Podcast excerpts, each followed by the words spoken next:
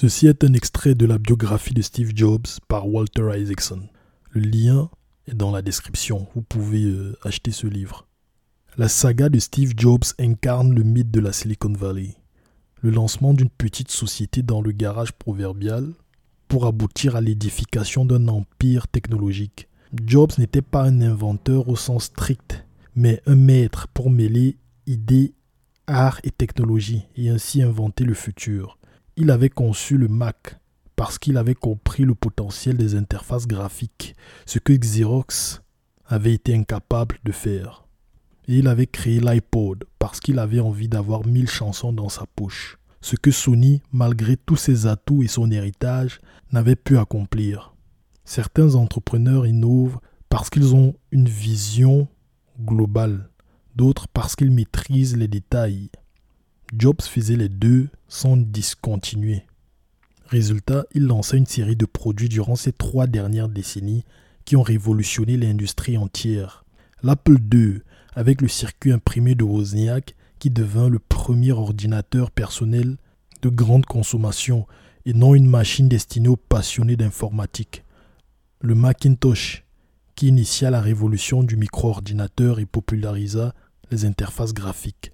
Toy Story et les autres grands succès de Pixar qui donnèrent naissance au miracle de l'image numérique. Les Apple Store qui réinventent le rôle des magasins dans l'identité d'une marque. L'iTunes Store qui donnait un nouveau souffle à l'industrie de la musique. L'iPhone qui transforma le téléphone portable en appareil multifonction, baladeur de musique, appareil photo, caméra, boîte aux lettres, électronique et navigateur Internet l'App Store qui créa à lui seul un nouveau secteur économique, celui de la création d'applications, l'iPad qui lança la tablette électronique et offrit une plateforme aux journaux, magazines, livres, vidéos numériques, iCloud qui prit à l'ordinateur son rôle central en gérant à distance les contenus de l'utilisateur et permettant à ces divers appareils de se synchroniser de façon fluide. Steve Jobs était-il plus intelligent que le commun des mortels? Non, en tout cas, pas notablement. Mais il était un génie. Son imagination était instinctive, imprévisible et par moments fulgurante. Jobs était un génie magicien, pour reprendre les termes du mathématicien Mark Zack. Un homme dont les visions venaient de nulle part et découlaient de l'intuition plutôt que d'un processus mental Tel un pisteur, il absorbait les informations, humait le sens du vent et trouvait le chemin de l'avenir. Ainsi, Steve Jobs est le chef d'entreprise de notre époque qui aura le plus de chances de rester dans les mémoires d'ici un siècle. Les histoires le placera au panthéon juste à côté d'Edison et Ford. Plus que n'importe qui à son époque, il a créé des produits totalement innovants, mêlant la puissance de la poésie et les processeurs avec une férocité qui pouvait rendre les collaborations avec lui aussi destructrices et passionnantes. Il a bâti l'entreprise la plus créative du monde et il a réussi à distiller en son cœur la sensibilité artistique, le perfectionnisme et l'imagination qui ferait sans doute de la pomme, même d'ici plusieurs décennies, l'entreprise la plus prospère au carrefour des arts et de la technologie. Le héros qu'on va étudier aujourd'hui, c'est Steve Jobs. Dans cet épisode, je vous parlerai des leçons que j'ai apprises en étudiant sa vie, son processus de réflexion, ses décisions stratégiques, ses erreurs et ses réussites. Je pense que ces leçons seront une source d'inspiration et de motivation pour tout le monde. Je tiens aussi à préciser que la majeure partie de ce que je sais à propos de sa vie vient de sa biographie. Le lien est dans la description et vous pouvez l'acheter et la lire aussi. Bienvenue sur le podcast des héros. Nous parlons de la tech et apprenons des héros du passé et du présent pour devenir ceux du futur. Je suis votre hôte, Damien Domer.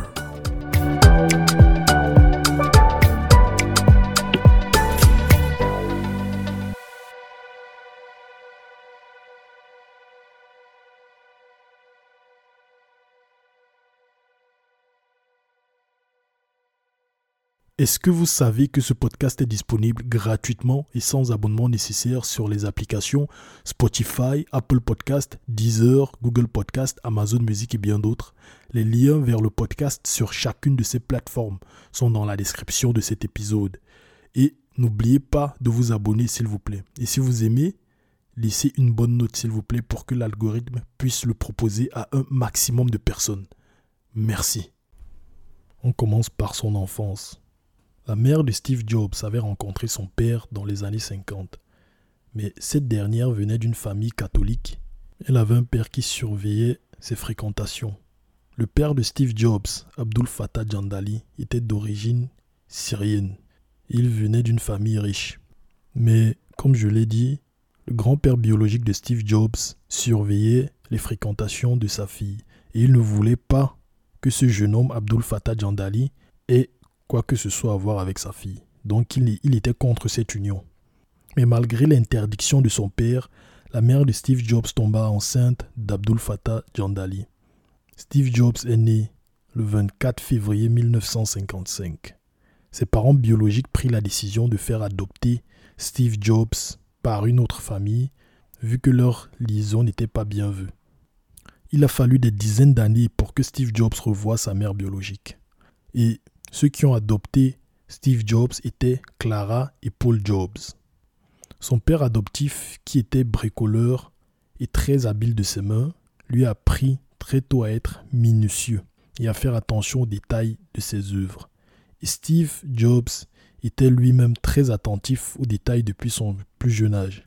Steve Jobs avait appris grâce à sa mère à lire avant le primaire. Et du coup, quand il allait à l'école, il s'ennuyait à mourir à l'école. Et il dit dans sa biographie que l'école faillit le briser et enlever toute forme de curiosité et de créativité qu'il avait. Il était très blagueur, il faisait des blagues euh, et des canulars à tout bout de champ. Genre, le jeune Steve Jobs n'était pas du tout discipliné. Il a même fait sauter un pétard sous la chaise de son institutrice et il fut exclure de, de l'école. Et Jobs aimait, il aimait aussi la technologie et à l'école, il entreprit de créer un fréquence-mètre qui comptait le nombre de pulsations d'un signal. Et pour ce faire, il avait besoin de composants. Et il prit son téléphone et appela en direct le, cofondateur d'HP, Bill Hewlett. HP, la société qui fabrique les ordinateurs. Bon, je pense que vous la connaissez. Et il était très audacieux.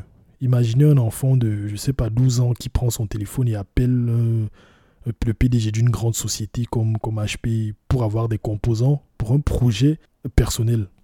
C'est audacieux, non?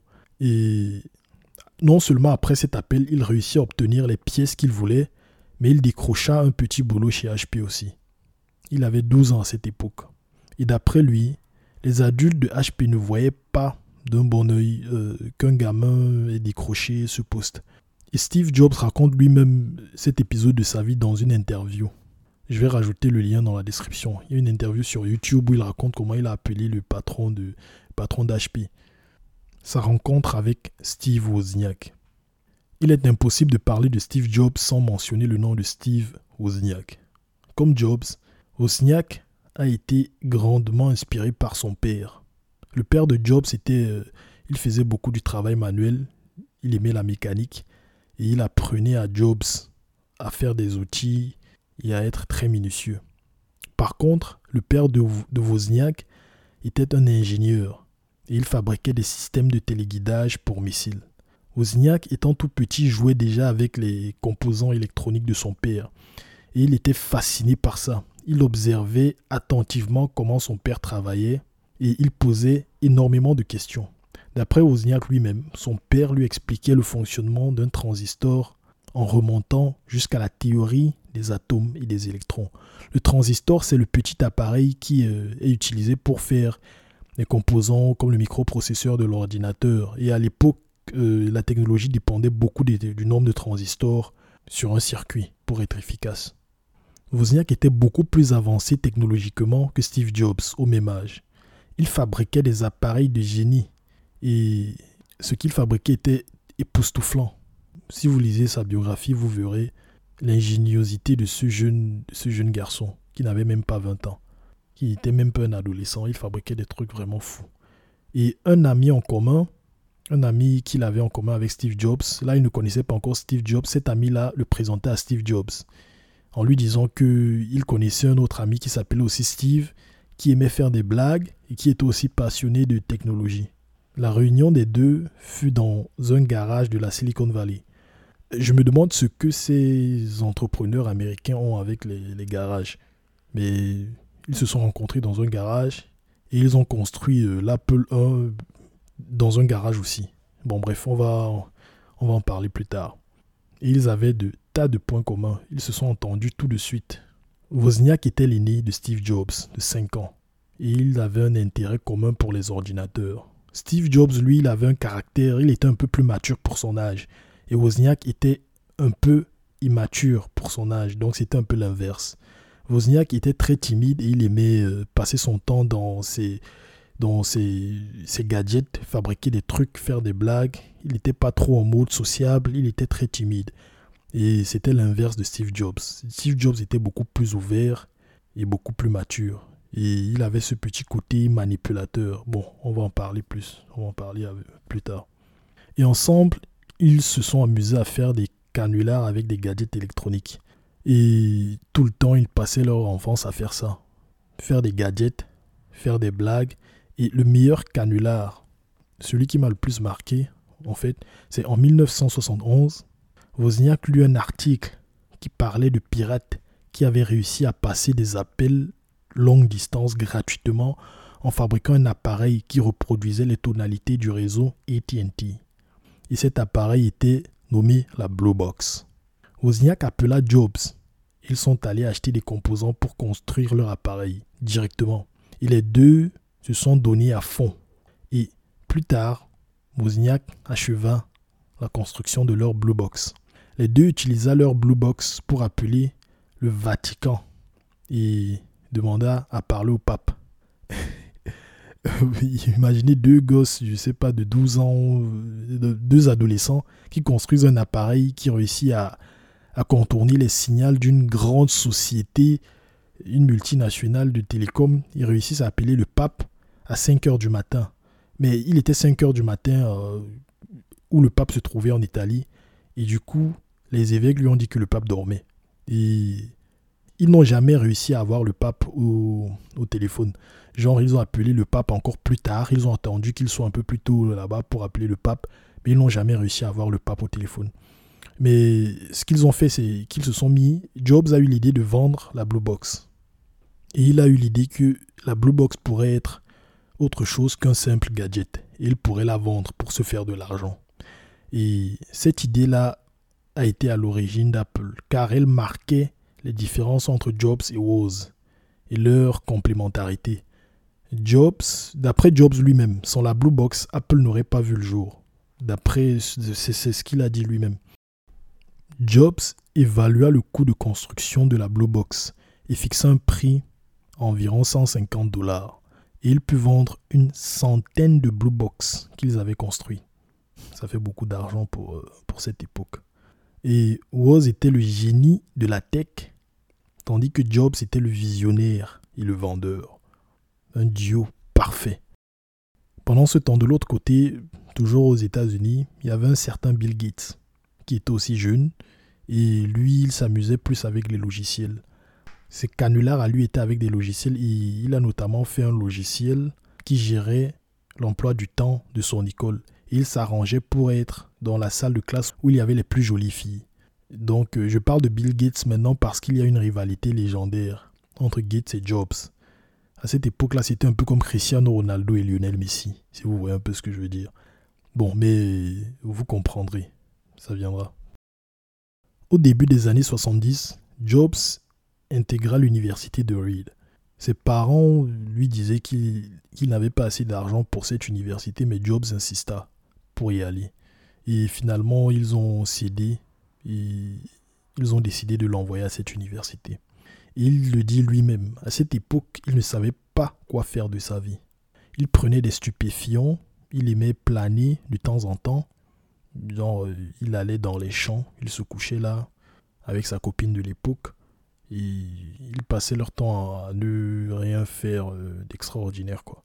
Et il n'aimait pas ses cours obligatoires. Et il choisit de prendre des cours de danse où il pouvait exprimer sa créativité et rencontrer de jolies filles.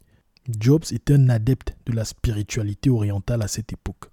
Et à cette époque, il marchait pieds nus et était un hippie. Et c'est à cette période-là qu'il fit la connaissance d'un jeune homme, Robert Friedland, un étudiant de son université qui était aussi un adepte de la spiritualité orientale. Il est allé en Inde en 1973 pour rencontrer le gourou Nim Karoli Baba. Et plus tard, Jobs ira aussi en Inde pour avoir cette expérience de spiritualité encore plus poussée.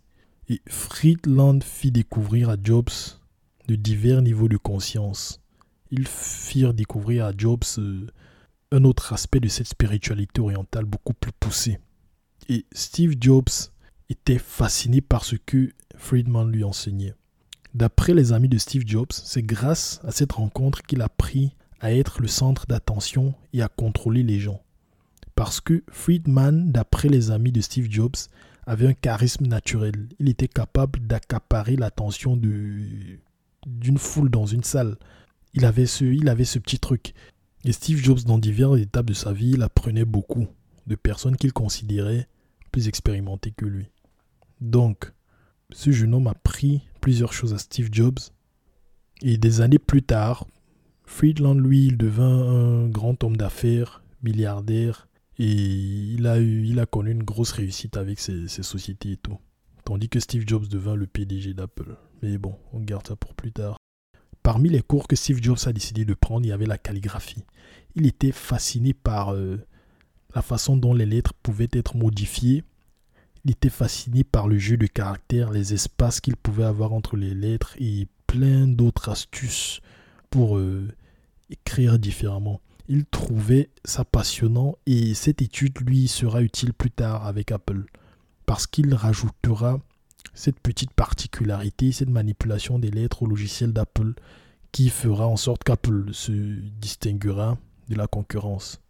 Et ceci fut l'une des premières fois où Jobs se plaça à l'intersection entre l'art et la technologie. En 1974, Jobs quitta l'université de Reed et décida de se trouver un emploi. Et un jour, il décida d'aller euh, dans les bureaux d'Atari. À cette époque-là, Atari était la société qui était euh, en vogue. C'était euh, une des sociétés montantes, une des étoiles montantes de l'époque. Et Jobs voulait à tout prix travailler là-bas. Et ce qu'il fit, encore, encore très audacieux. Comme à son habitude, il fait toujours les choses de façon audacieuse. Un jour, il décida d'aller dans les bureaux d'Atari et il vint à l'accueil et dit au personnel qu'il ne quitterait pas avant d'avoir décroché un emploi. Ce qu'il a fait était vraiment très audacieux. Et Jobs fut l'un des premiers employés d'Atari. Il a été embauché en tant que technicien. Mais parce qu'il était débraillé, il était très arrogant, il parlait très mal aux gens et il avait une forte odeur. À cette époque-là, il, il, ne prenait pas de douche. Et à cause de tout ça, personne ne voulait travailler avec lui. Et on le fit travailler pendant le service de nuit plutôt qu'il puisse déranger un minimum de personnes. Ce qu'il faut retenir de cette partie de la vie de Steve Jobs est sa rencontre avec Nolan Bushnell, le créateur d'Atari. Jobs a appris un tas de choses avec cet homme. En fait, Steve Jobs le voyait un peu comme un mentor. Et Bushnell, c'était un grand businessman à l'époque, grand de taille, costaud. Vous verrez ses photos sur Google si vous allez Google. Et cet épisode de la vie de Steve Jobs prouve que c'est très important d'avoir un mentor, avoir quelqu'un qui est où on voudrait arriver, quelqu'un qui sait ce qu'il fait et quelqu'un qui nous apprend en nous montrant comment les choses se passent, ou bien quelqu'un qu'on peut juste observer faire les choses et apprendre de sa façon de faire. Tirer des leçons, très important, c'est ce que cette partie de sa vie nous apprend. Cette expérience permet à Jobs d'affiner ses connaissances en business et en affaires et aussi ses compétences en électronique. Et il aimait aussi la, façon dont les appareils Atari fonctionnaient, les bandes d'arcade où on insérait une pièce et tu pouvais jouer, utiliser la machine et faire. Tu pouvais jouer et continuer ta partie. Et il y a aussi un truc. Nolan Bushnell ne se contentait jamais d'un nom comme une réponse de ses employés. il ne cédait jamais, aucun compromis. Et c'est ce que Jobs a pris venant de lui. S'il te demandait de faire quelque chose, lui répondre que non, ce n'était pas possible, n'était pas une bonne chose à faire. Il fallait trouver un moyen de réussir à accomplir la tâche qu'il t'a assignée. Non n'était pas une option et ce n'était pas suffisant. Et Jobs adopta cette intransigeance dans son style de management. La création d'Apple. Steve Wozniak faisait partie d'un club de passionnés d'informatique et lors de la première réunion de ce club, ce club était nommé le Homebrew Computer Club. Lors de la première réunion de ce club, le 5 mars 1975, le sujet de discussion fut l'Alter. En 1975, un magazine fut publié avec en couverture un ordinateur sophistiqué pour l'époque, bien sûr. Cet ordinateur était nommé l'Alter. Cet ordinateur était fait d'un tas de composants qu'il fallait assembler soi-même, mais il ne pouvait pas faire grand-chose. Ce magazine était comme l'annonce d'une ère nouvelle dans l'informatique. Lorsque cette édition du magazine fut publiée, Bill Gates et Paul Allen de l'autre côté l'ont lu et se mirent à coder une version du langage basique pour cet ordinateur-là, l'Alter. La rivalité du duo Bill Gates et Steve Jobs arriva. Donc petit à petit, vous allez voir cette rivalité. Et le duo Gates et Allen étaient plus en mode software que hardware. Dans leur tête, c'était plus le logiciel. Allez, on va coder, coder, coder, coder. Et de l'autre côté, Steve Jobs et Wozniak étaient un ensemble de logiciels et de mécanique et de machines, tout ce qui va avec. Donc, la verticalité. Cette édition du magazine et cet ordinateur a aussi attiré l'attention de Jobs et Wozniak. À la même époque, Woz a mis la main sur la fiche technique d'un microprocesseur et bam, il eut une vision. Il avait déjà, par le passé, fait un terminal avec un clavier et un écran pouvant être connecté à un ordinateur distant, les mainframes de l'époque. Et avec le microprocesseur qu'il venait de voir, il s'est dit qu'il pourrait placer la puissance d'exécution, donc le computing power, comme on dit, dans le terminal qu'il avait créé et ça fera un PC personnel pour un usage domestique. Ce fut une idée de génie. Donc le cerveau de Woz a mis tout en place. L'alter qui apparaît, qui marque une nouvelle ère dans le monde de l'informatique où chacun peut construire son, sa version de l'ordinateur alter. Vos qui euh, découvre le microprocesseur qui se dit mais j'ai déjà eu à faire un clavier avec un écran, si je mélange le tout avec cette unité centrale là, ça peut me donner un ordinateur personnel. Et ce que Wozniak fut, c'est que chaque jour, à l'époque il travaillait chez HP, et chaque jour après le travail, Wozniak rentrait dîner à la maison il dînait et regardait la télé, puis il retournait au boulot pour taffer sur son ordinateur. Il commença avec la carte mère et il assembla les éléments dessus en les soudant un par un, les transistors, tout, tout, tout. Et puis il devait écrire le logiciel qui allait tourner sur son ordinateur. Il ne pouvait pas se payer du temps d'utilisation d'ordinateur parce qu'à cette époque-là, pour euh, pouvoir écrire des logiciels, il fallait euh, se payer du temps sur un ordinateur sophistiqué sur lequel on pouvait faire tourner euh, le code et tester et tout et tout. Mais Wozniak n'avait pas assez d'argent pour se payer tout ce temps-là. Donc ce qu'il a fait, c'est qu'il a écrit le code à la main. Moi, en tant qu'un développeur aujourd'hui du, temps moderne, un ingénieur informatique, déjà écrire le code à la main, c'est compliqué. Pour du code objet, orienté objet comme aujourd'hui, qui est facile, mais j'imagine ce que c'était à cette époque-là. Donc le gars, il a dû... Euh, il était vraiment, vraiment motivé. Il a écrit ce code à la main là. Et le 29 juin 1975, après deux mois de dur labeur, il testa sa machine. Et quand il appuya sur les touches du clavier, bam, bam, bam, bam, les lettres s'affichaient à l'écran. C'était la première fois de toute l'histoire que quelqu'un tapait sur un clavier et voyait s'afficher les lettres sur son propre ordinateur personnel.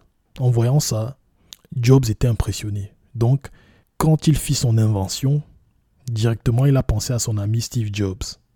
Parce que Steve Jobs était l'une des seules personnes dans l'entourage de Wozniak qui comprenait vraiment Wozniak et qui comprenait la, technologie. Donc du coup, quand Steve Jobs a vu ça, il était impressionné. Il posa un tas de questions à Wozniak. Et Jobs passa des coups de fil et réussit à obtenir des composants de plus gratuits chez Intel.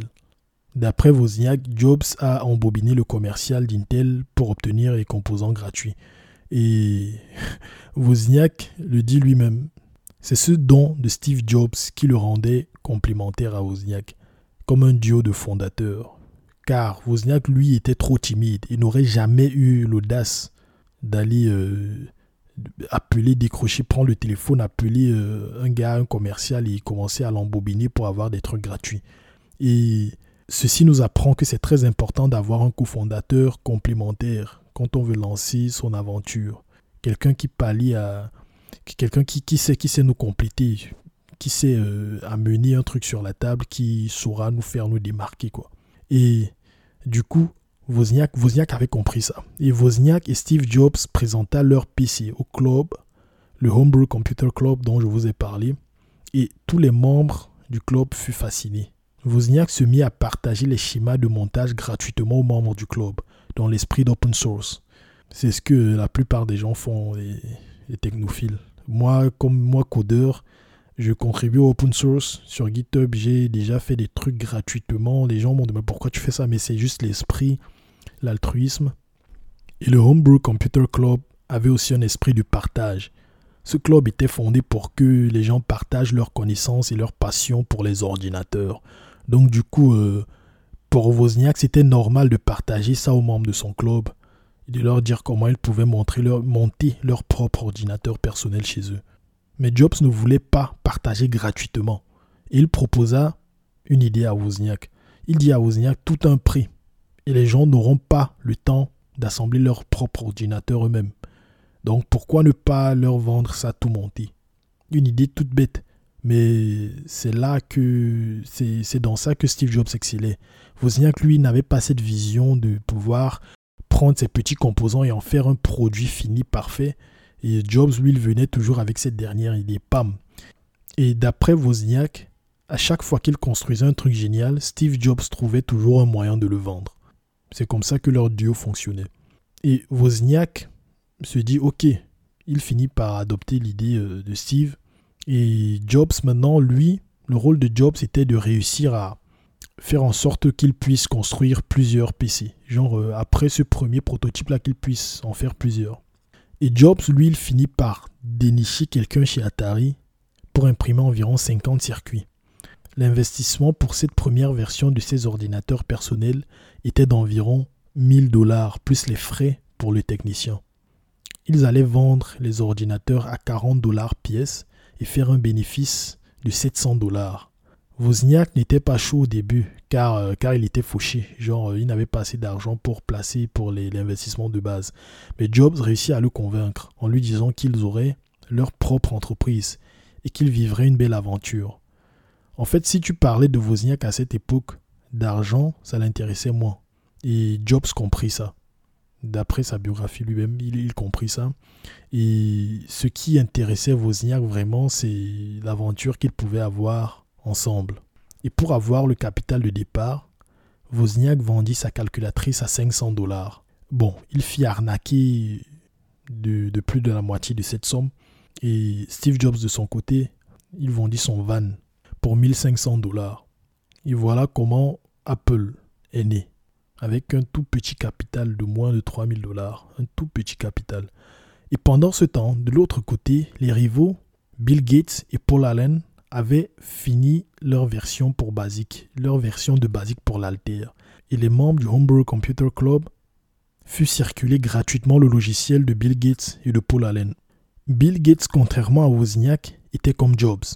Et il était outré du fait que son logiciel circule gratuitement et il voulait être payé pour son travail.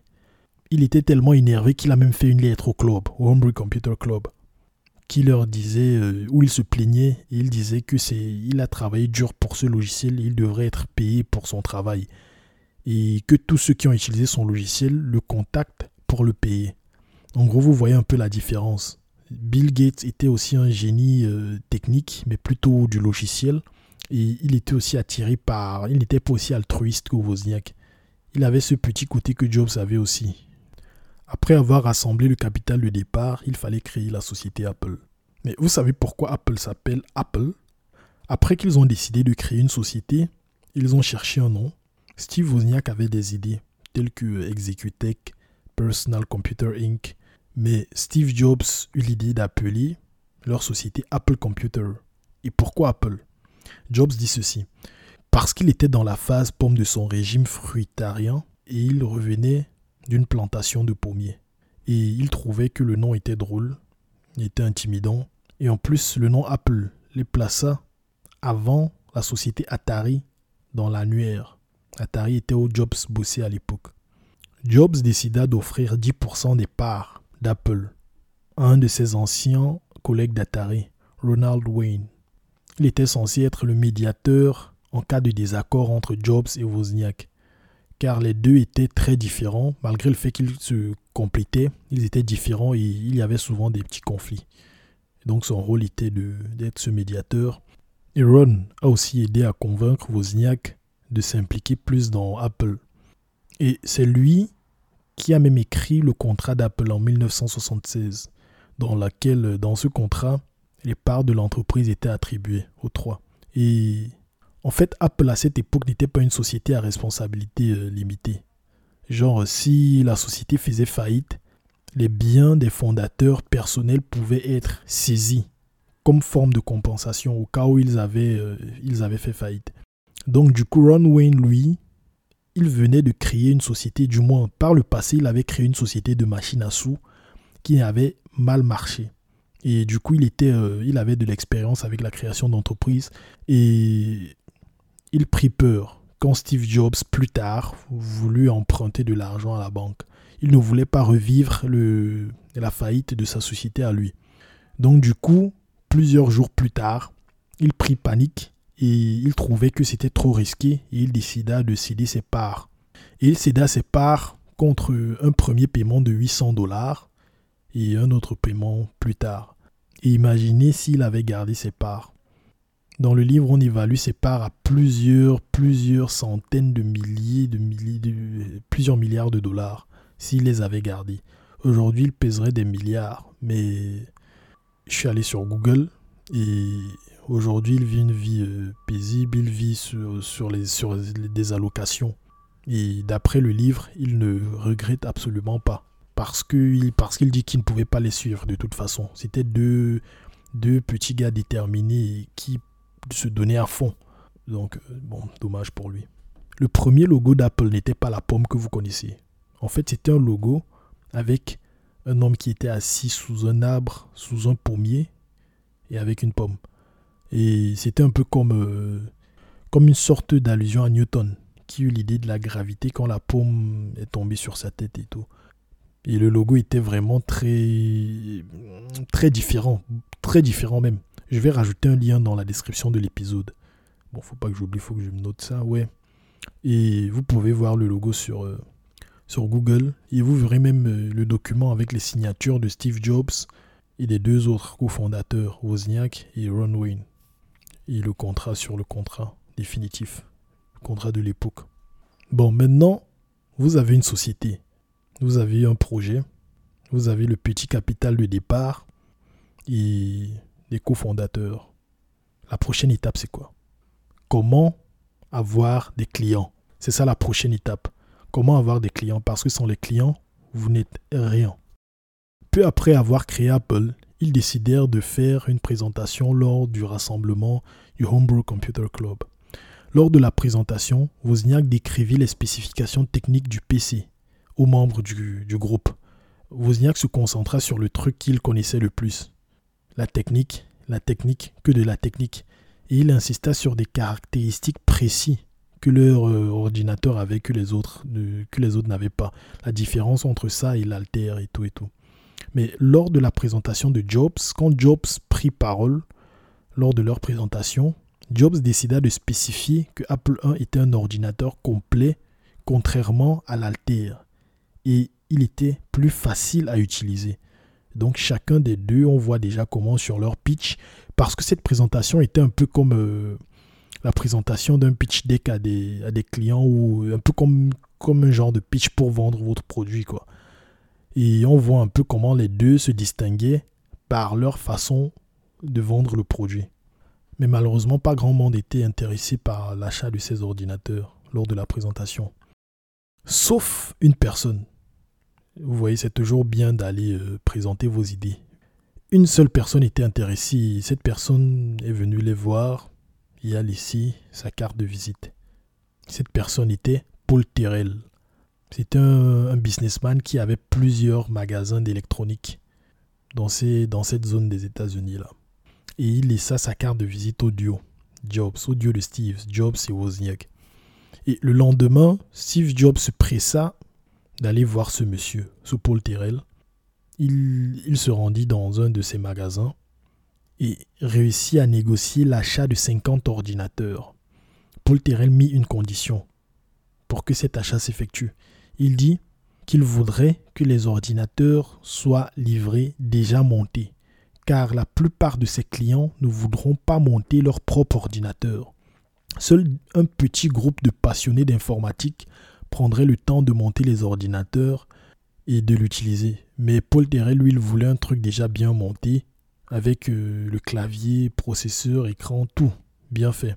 Et Paul Terrell rajouta même qu'il était prêt à payer 500 dollars par machine. Bon, ça c'est comment ils ont fait pour acquérir leur premier client. Maintenant, comment est-ce qu'ils ont fait pour financer cette commande? Vous avez une commande de 50 ordinateurs et vous ne pouvez pas, vous n'avez pas assez d'argent pour euh, remplir cette commande, malgré toute la bonne volonté que vous avez. Qu'est-ce que vous faites? Du coup, après l'accord que Jobs a conclu avec Paul Terrell, Steve Jobs et Steve Wozniak étaient très contents. Steve Jobs se rendit chez Wozniak qui appela Wozniak et Wozniak ne pouvait pas en croire ses yeux. Jean Wozniak était dépassé, il, ne pensait même pas que c'était possible. Et en plus, le prix, il trouvait que le prix était tellement élevé, 500 dollars par unité, c'était, fou. Et ils étaient tout excités, ils étaient tout contents. Mais pour pouvoir produire tant d'ordinateurs, il leur fallait 15 000 dollars. Et ils n'avaient pas cet argent. C'était beaucoup trop pour eux à cette époque. Jobs se rendit dans une banque pour prêter de l'argent, mais on lui refusa. En fait, Jobs s'est rendu à la banque euh, avec son allure débraillée, ses cheveux au vent, pieds nus comme, comme à son habitude.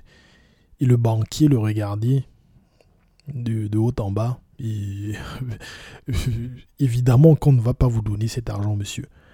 Et Jobs essaya plusieurs fois de trouver l'argent, mais il échoua. Donc plusieurs échecs sur échecs, échecs sur échecs, mais il ne baissa pas les bras. Jobs essaya même de donner des parts d'Apple à une société contre une aide financière, mais sans succès. Apparemment, trouver des fonds à cette époque-là pour une start-up était très compliqué. Parce que Jobs, ce que Jobs voulait faire là, c'est ce qu'on voit aujourd'hui avec les angel investors, les, venture capitalistes qui viennent, ils mettent de l'argent, ils prennent des parts de la société. Mais à cette époque-là, 1900, les années 70, c'était vraiment chaud. Et Jobs, il ne réussit pas à trouver de l'argent. Finalement, Jobs a une idée, une très bonne idée. Il s'est rendu au magasin où il, allait acheter les composants pour euh, fabriquer leur ordinateur et il demanda à parler au directeur du magasin.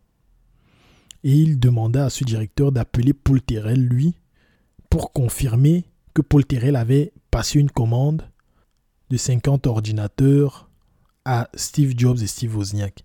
Du coup, c'est ce que le patron fit. Il prit son téléphone, il appela Paul Terrell et il lui dit bah, il y a un gars ici qui nous dit qu'il a, qu'il a, que, tu, lui as commandé des ordinateurs. Est-ce que c'est vrai? Et Paul Terrell confirma. Et euh, le directeur dit Ok, bon, je vais vous fournir le, le matériel, mais vous avez 30 jours pour me payer. 30 jours à partir du moment où on vous livrera les composants. Donc, à force de persévérer, et d'essayer et de réessayer. Jobs n'a pas réussi à trouver l'argent, mais au moins il a réussi à trouver un moyen d'avoir les composants l'ordinateur sans payer un sou pour le moment. Genre, il a différé le paiement. Et là, ça peut faire l'affaire. Ils se sont mis à travailler. Mais pour réussir à accomplir euh, cette prouesse de fabriquer 50 ordinateurs sur, 30 jours, il fallait, il fallait euh, du monde. Et Jobs appela ses amis, Jobs appela ses amis, sa sœur, tout le monde. Ils mirent tous la main à la pâte. Et devinez où ils ont construit tous ces ordinateurs pour cette commande.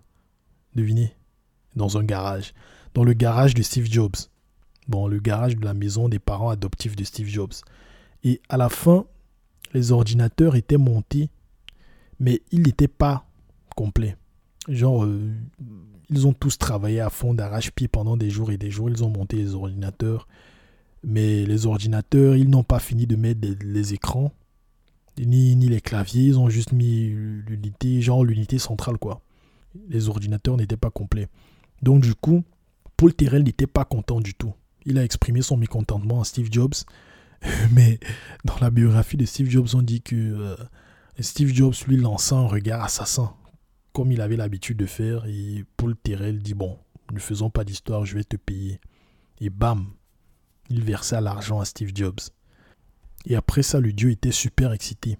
Ils appelèrent le modèle de l'ordinateur qu'ils avaient fabriqué et vendu l'Apple 1, car Wozniak avait déjà en tête le modèle suivant de l'ordinateur, l'Apple 2, qui allait être une révolution. Mais on va parler de ça dans quelques instants.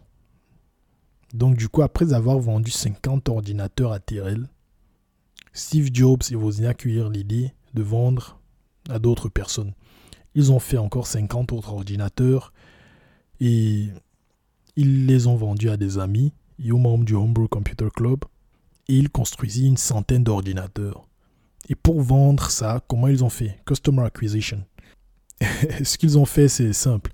Ils se sont rendus dans les magasins du quartier euh, de la ville et ils ont essayé de convaincre les gérants des magasins de commander des ordinateurs. Ils ont répété ça à plusieurs reprises, plusieurs reprises jusqu'à ce qu'ils aient vendu leur truc. Mais ce que Steve Jobs a fait, c'est il augmenta le prix. Il décida de vendre l'ordinateur trois fois le prix de revient, donc beaucoup plus cher que le prix auquel Terrell avait acheté ces ordinateurs-là. Et le prix était de 666 dollars le numéro de la bête dans la Bible. Mais évidemment qu'ils ne savaient pas ce que c'était ce, chiffre 666. Il y a des gens qui se sont plaints, genre, pourquoi vous utilisez ce chiffre de la bête euh, comme, comme prix? C'est pas bon. Il y a des clients qui se sont plaints, mais bon, ça c'est juste une, une histoire, euh, un aside, comme on dit en anglais. Et du coup, euh, c'est comme ça qu'ils se sont fait de l'argent. Et au bout de 30 jours environ, Apple était déjà rentable. il n'était pas dans le rouge du tout. La naissance de l'Apple II. Lors d'un salon sur l'informatique où le duo présenta leur ordinateur avec euh, d'autres concepteurs d'ordinateurs et des concurrents. Après qu'ils ont eu l'idée de faire leur ordinateur, d'autres personnes aussi qui avaient des connaissances techniques ont décidé de faire aussi leur propre ordinateur, qui était des concurrents à, à l'Apple I. Donc, lors de ce salon, Jobs fit le tour du salon il alla voir la compétition, comment les autres ordinateurs fonctionnaient. Et il trouva que les ordinateurs n'étaient pas du tout sophistiqués comparés à leur Apple I. Parce que les compétences, le talent de Wozniak était incommensurable. Wozniak avait tellement bien construit le circuit et tout que les autres étaient euh, n'étaient pas à la hauteur du tout. Mais en faisant le tour, Steve Jobs s'est rendu, il s'est rendu compte d'un truc. Ce que Paul Terrell demandait en fait était très justifié. Et les ordinateurs devaient plutôt être vendus comme des unités complètes. Un écran, un clavier, une, unité centrale. Et c'est comme ça que l'ordinateur était le plus convivial. Parce que la plupart des gens s'en foutaient d'aller prendre des composants et les assembler eux-mêmes. Steve Jobs comprit pourquoi Paul Terrell lui avait demandé ça. Et il enregistra cette idée. Et Wozniak, de son côté, s'est mis à travailler sur l'Apple II. Les deux se sont mis ensemble et il réussit à faire une version test de l'Apple II. Mais le duo n'avait pas assez d'argent pour produire ce, genre d'ordinateur en grande quantité, parce que l'Apple II était beaucoup plus sophistiqué que l'Apple I. Le duo décida donc de faire une démo de l'Apple II à la société Commodore.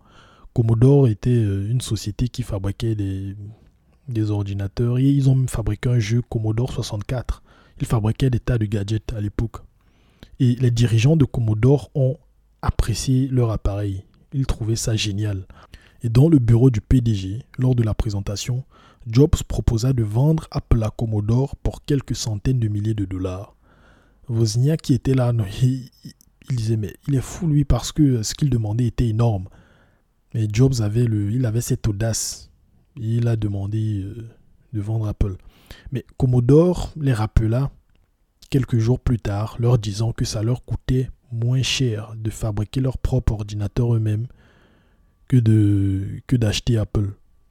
Commodore finit par sortir un ordinateur plus tard, mais d'après Wozniak, leur ordinateur était de la merde comparé à l'Apple II. Apparemment, ils se sont précipités pour faire un truc vite fait et c'était vraiment merdique d'après Wozniak. Et lors de la création de l'Apple II en 1977, Wozniak était euh, le magicien technique. Mais Jobs, lui, il a porté sa petite touche de magie qui fit leur ordinateur se démarquer. Jobs, lui, il décida de faire construire un boîtier en plastique moulé aux lignes fines et épurées pour euh, l'Apple II.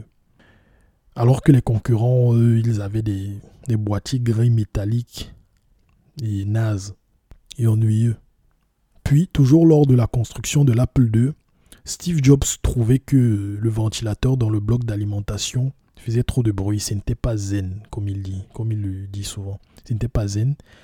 Et puis il se dit pourquoi ne pas supprimer ce ventilateur? Wozniak, lui, il se foutait de ce genre de détails. Quand Wozniak construisait l'appareil, lui, lui c'est pas le genre de truc qu'il gérait, qu'il allait s'attarder sur. Et Jobs s'est donc mis à chercher quelqu'un pour construire un meilleur bloc d'alimentation. Il trouva Rod Holt, qui devint le cinquième employé d'Apple.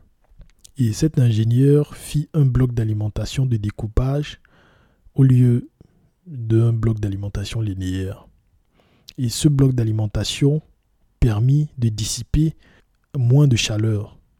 Et ce petit truc, ce petit détail fit en sorte que l'appareil puisse se démarquer de la concurrence. Ce petit système-là fut une révolution. C'était une invention de cet ingénieur Rod Holt. Et d'après Steve Jobs, il n'est pas reconnu pour ça. Mais ce fut une révolution parce que plus tard, tous les ordinateurs furent équipés de ce bloc d'alimentation. À l'époque, ce n'était pas le cas. Et juste par ce petit détail, cette petite exigence de Steve Jobs, tous les ordinateurs se mirent à adopter ce système-là.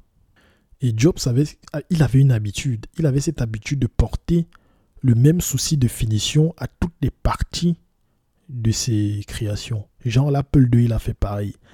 Il a porté un souci de finition minutieux à l'Apple II jusqu'à la disposition des circuits dans le boîtier.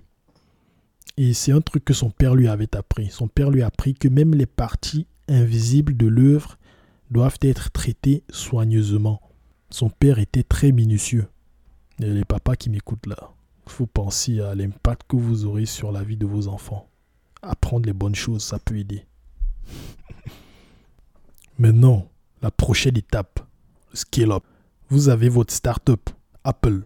Jobs a sa startup Apple qui a trouvé un produit qu'il crée, il fabrique, un produit qui est bon. Ils ont une clientèle. Ils ont un product market fit. Maintenant, qu'est-ce qu'il faut? Il faut scale up. Et voici comment ils, se sont pris pour scale up. Encore une fois, Jobs n'avait pas assez d'argent pour produire massivement d'autres versions de l'Apple II. Et ce qu'ils firent, c'est il alla voir Nolan Bushnell de Atari, le monsieur, le patron d'Atari. Je vous avais dit plus tôt qu'il avait embauché Steve Jobs à Atari. Et Steve Jobs a beaucoup de choses de ce monsieur-là, Nolan Bushnell. Et Steve Jobs essaya de convaincre Bushnell d'investir 50 000 dollars pour un tiers d'Apple.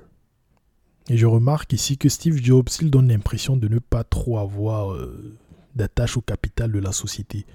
Parce que les offres que j'ai lues dans, dans, sa biographie, il faisait des offres genre euh, limite, il s'en foutait s'il avait une petite part de quelque chose de géant, quoi. Vous voyez, il ne s'attachait pas trop au capital.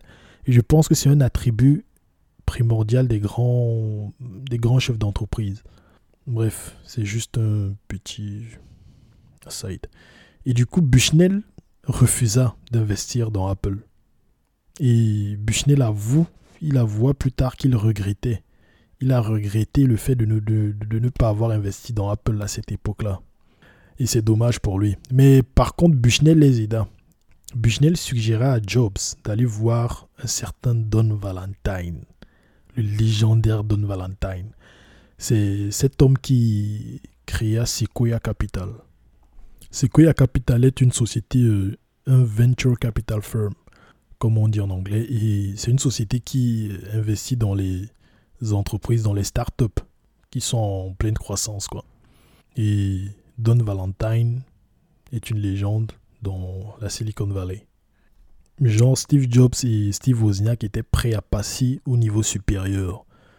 Cette partie me fait un peu penser comme dans... Ça me fait penser à un film d'action. Genre, euh, les deux personnages principaux, ils sont là, ils sont en train de se battre pour euh, se démêler. Après, ils sont présentés.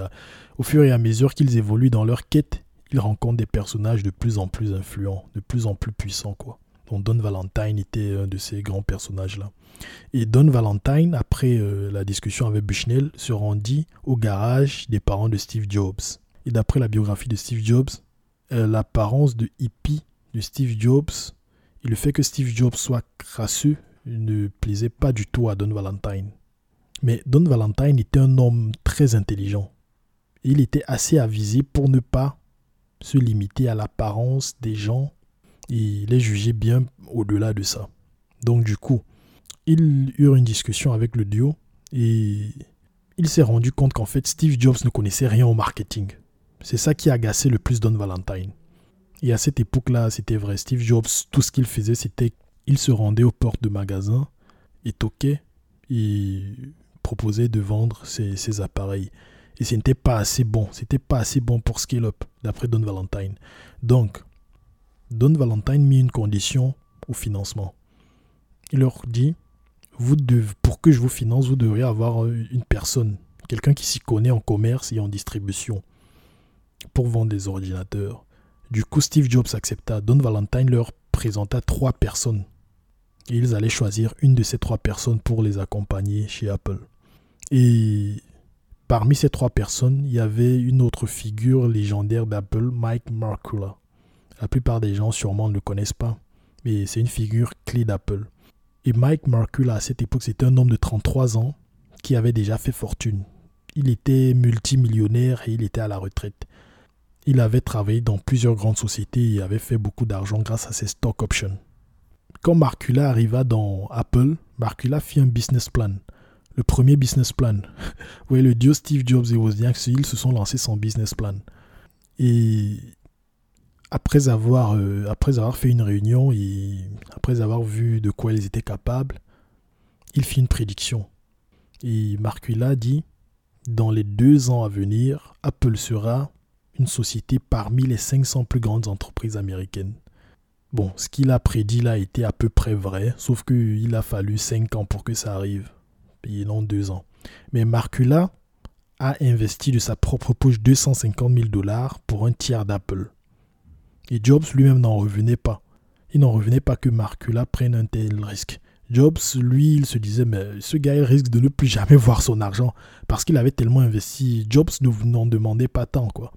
Mais Marcula, il, a adopté la vision de Steve Jobs et de Steve Wozniak et bam, il s'est, il s'est lancé à fond.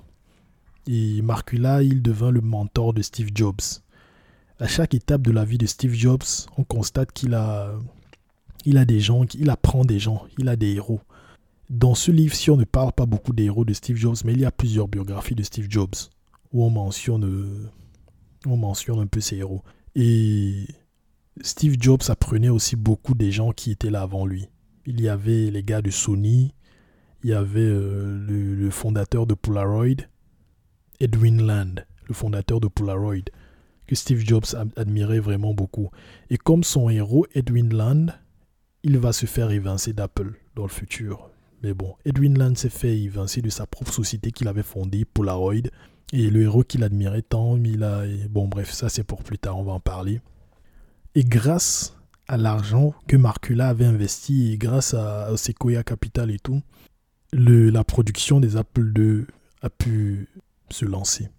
Et à cette période, Steve Jobs était un jeune manager et il s'y prenait très mal. Il était maladroit selon moi, il était très maladroit. Surtout comparé à la deuxième partie de la vie de Steve Jobs chez Apple. Genre la première partie, c'est là ce que je vous raconte là. Après, il va se faire, il va se faire euh, écarter d'Apple. Et maintenant, la deuxième partie, le Steve Jobs qui a, qui, qui nous a sorti l'iPod, l'iPhone et tous les gadgets que vous connaissez là, c'est un autre Steve Jobs. Il est comme euh, un gourou qui est allé euh, qui allait euh, faire une retraite spirituelle et il est revenu en tant que grand maître qui avait débloqué le game quoi. il prenait des actions et des décisions. Il était pas aussi maladroit que maintenant. Mais là, ça c'est la phase où il apprend, où il essaye, où il se, trompe, il fait des conneries, comme on va le voir, et des conneries qui vont nous apprendre beaucoup, beaucoup de choses. Et ce qu'il faisait, c'est qu'il était tyrannique avec les jeunes employés. Il criait sur, sur ces jeunes employés au travail, surtout les programmeurs de Wozniak. Il criait sans même voir ce qu'il faisait. Il criait Ce que tu fais, c'est de la merde, c'est de la merde. Et il était vraiment tyrannique. Et Marcula s'inquiétait de son comportement. Et aussi que Jobs, à cette époque, ne prenait pas de douche. Et il ne prenait pas de douche régulièrement, car il pensait que son régime spécial de fruits et son, son régime végétarien le dispensait de prendre de douche. Ce qui était faux, bien évidemment. Il ne contrôlait pas ses émotions du tout. Il pleurait, il se mettait en colère, il se fâchait. Bref, la vie de Steve Jobs, on parle beaucoup de son comportement mercurien et de son attitude vraiment déplaisante. Mais il était un génie. C'est ce côté, c'est ce génie-là qu'on veut, on veut comprendre en fait. C'est ça qu'on veut comprendre là tout de suite, là dans, dans cet épisode. Et pour modérer le tempérament de Steve Jobs, Marcula embaucha un ancien, euh, un certain Mike, Mike Scott comme directeur d'Apple. Jobs n'était évidemment pas d'accord pour que Marcula fasse ça, mais Jobs finit par céder. Et le, rôle de Mike Scott était de d'adoucir le tempérament de Jobs, un peu le calmer quoi. Genre être un peu celui qui euh, le Big Brother un peu quoi. Et à cette période, quand l'Apple II sortit, les investisseurs qui voyaient tourner l'Apple II, ils se pressaient d'investir dans Apple. Genre, le duo n'avait plus besoin de courir après, euh, après des investisseurs pour, pour, pour avoir du capital. Ils ont lancé leur start-up, ils ont fait leur skill-up, et là, bam, les gens veulent investir dans Apple. L'Apple II sera vendu pendant 16 ans à près de 6 millions d'exemplaires. Pendant 16 ans, 6 millions d'exemplaires. Laissez-moi vous dire que si vous vendez 6 millions de n'importe quoi, vous serez riche. Je sais pas, tu vends 6 millions de, stylos, je sais pas, tu, seras riche. 6 millions d'exemplaires et au prix auquel il était vendu à l'époque, plusieurs centaines de dollars. Euh, et c'était l'ordinateur qui lança le marché de la micro-informatique.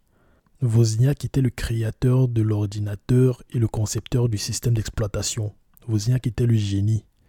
Selon moi, il était un génie vraiment euh, extraordinaire. Il avait la capacité d'assembler le hardware, le software, mélanger tout ça pour faire un truc magnifique. Et Jobs était celui qui a rendu l'invention géniale de Wozniak conviviale et user-friendly. Mais les gens ont attribué la paternité de l'Apple II à Wozniak, principalement.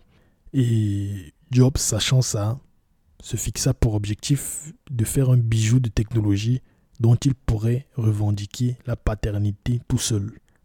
Le Macintosh, the Macintosh Computer.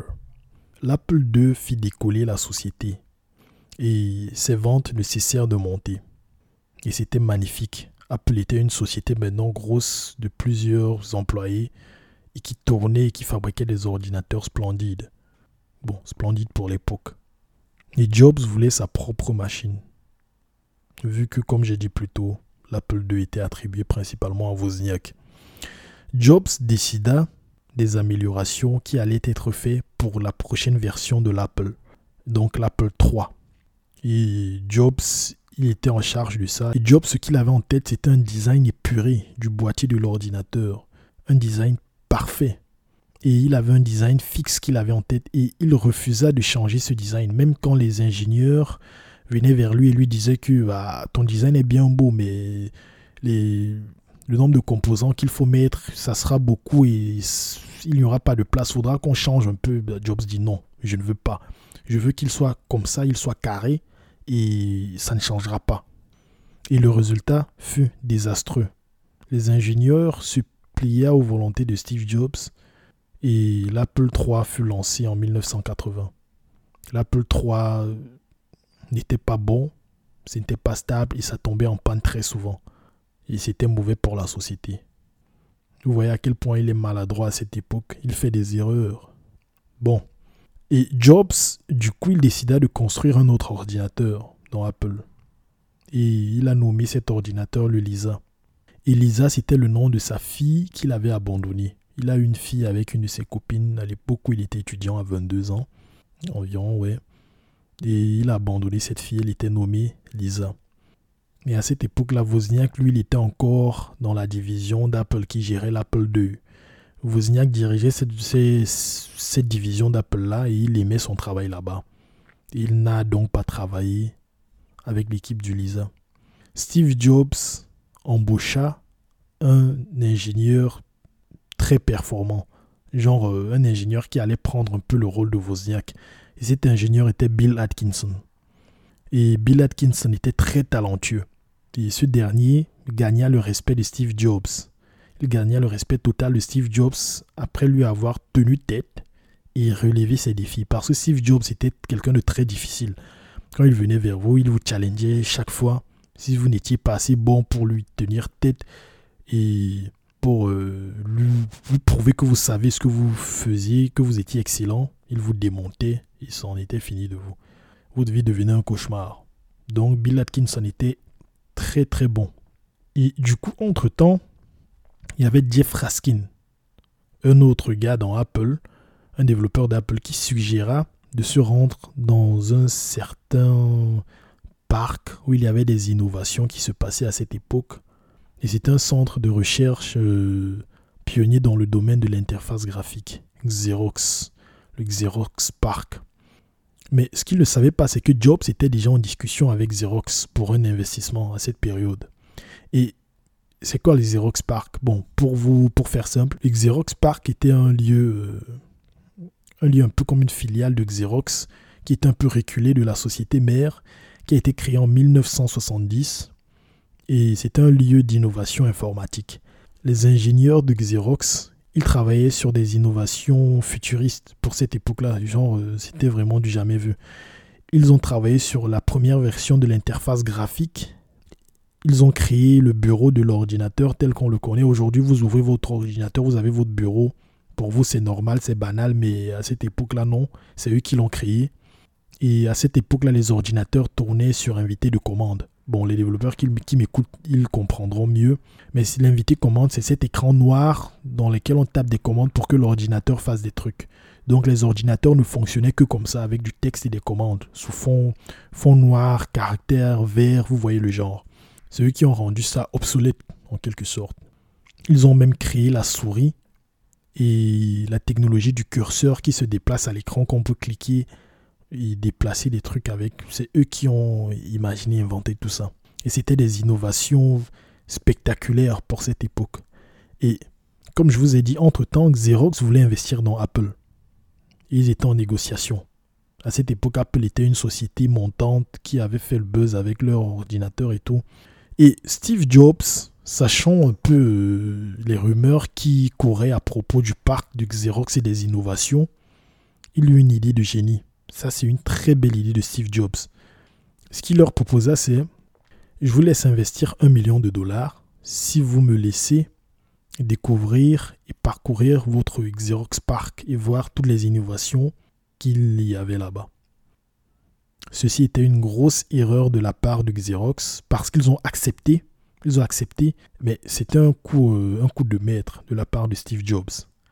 Plus tard, les 1 million de dollars que Xerox avait acheté plus tard, les 1 million de dollars ont été multipliés par, par beaucoup et Xerox s'est fait beaucoup d'argent, mais ce qu'ils, se sont fait comme argent est vraiment ridicule comparé à tout ce que Steve Jobs a pu tirer de leurs inventions à cette époque-là.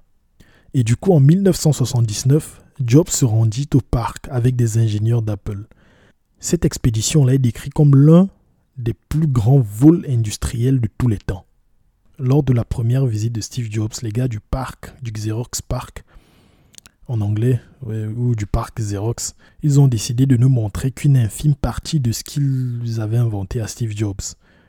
Parce qu'ils savaient, ils savaient que Steve Jobs avait la capacité d'exploiter leur invention pour faire des trucs euh, géniaux, voler ses inventions et en faire des produits Apple. Du coup, ils ont décidé de cacher euh, des trucs.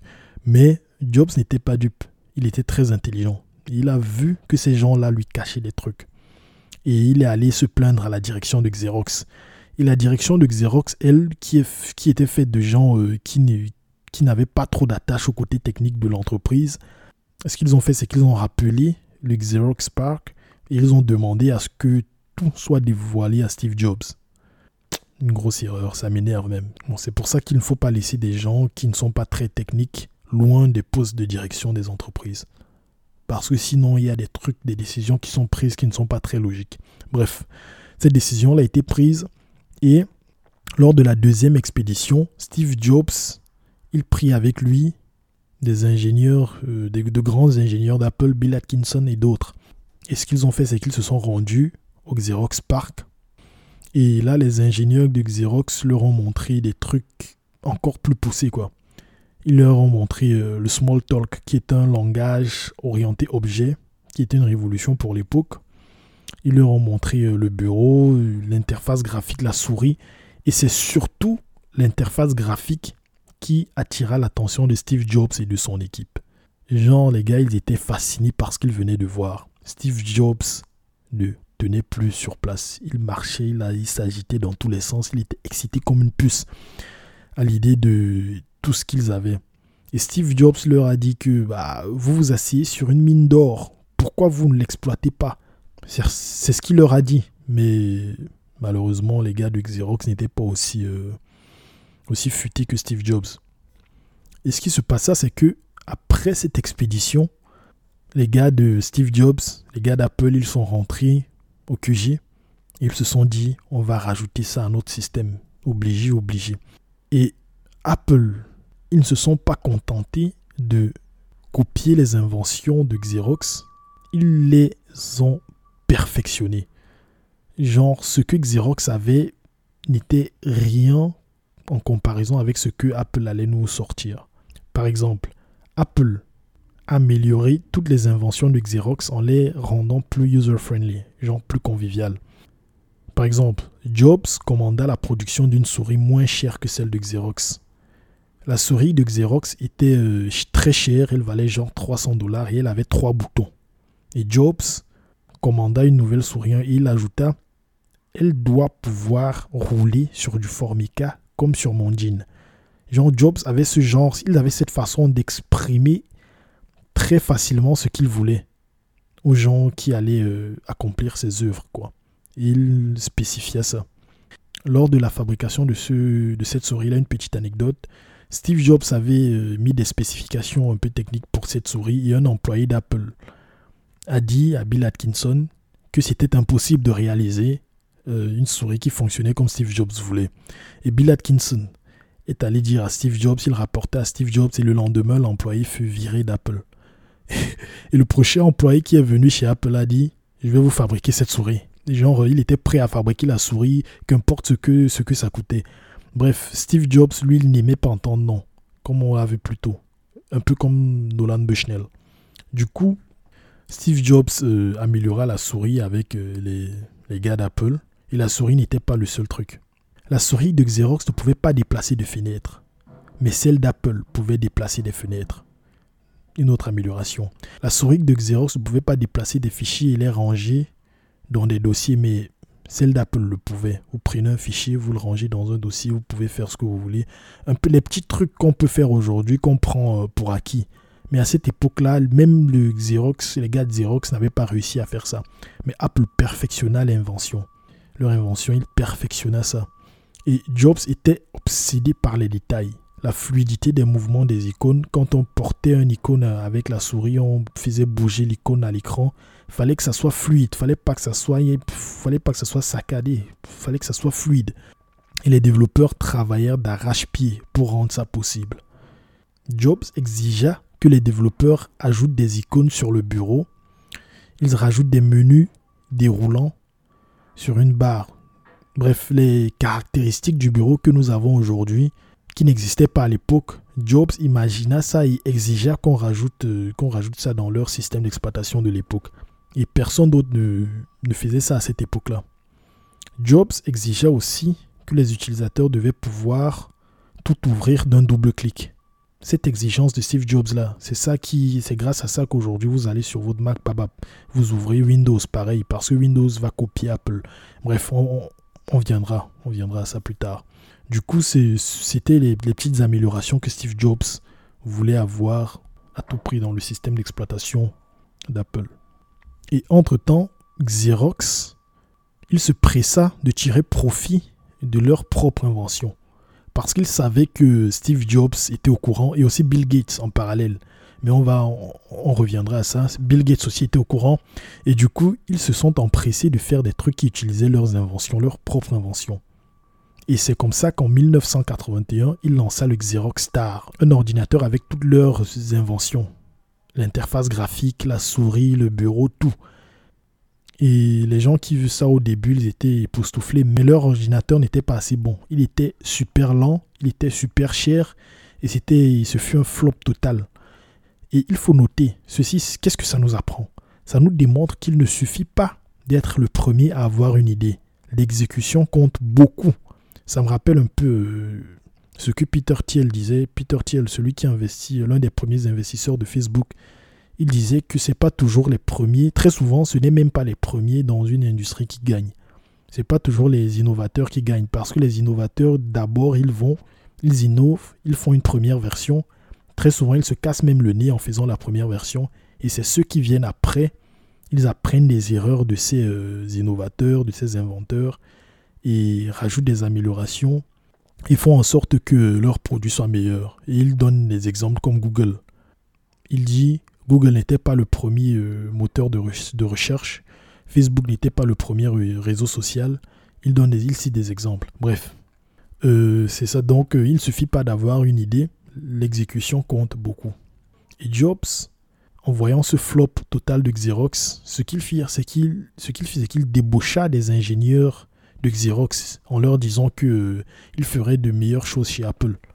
Et à cette époque-là, le Lisa dont je vous parlais, Jobs n'était pas euh, le dirigeant de l'équipe Lisa.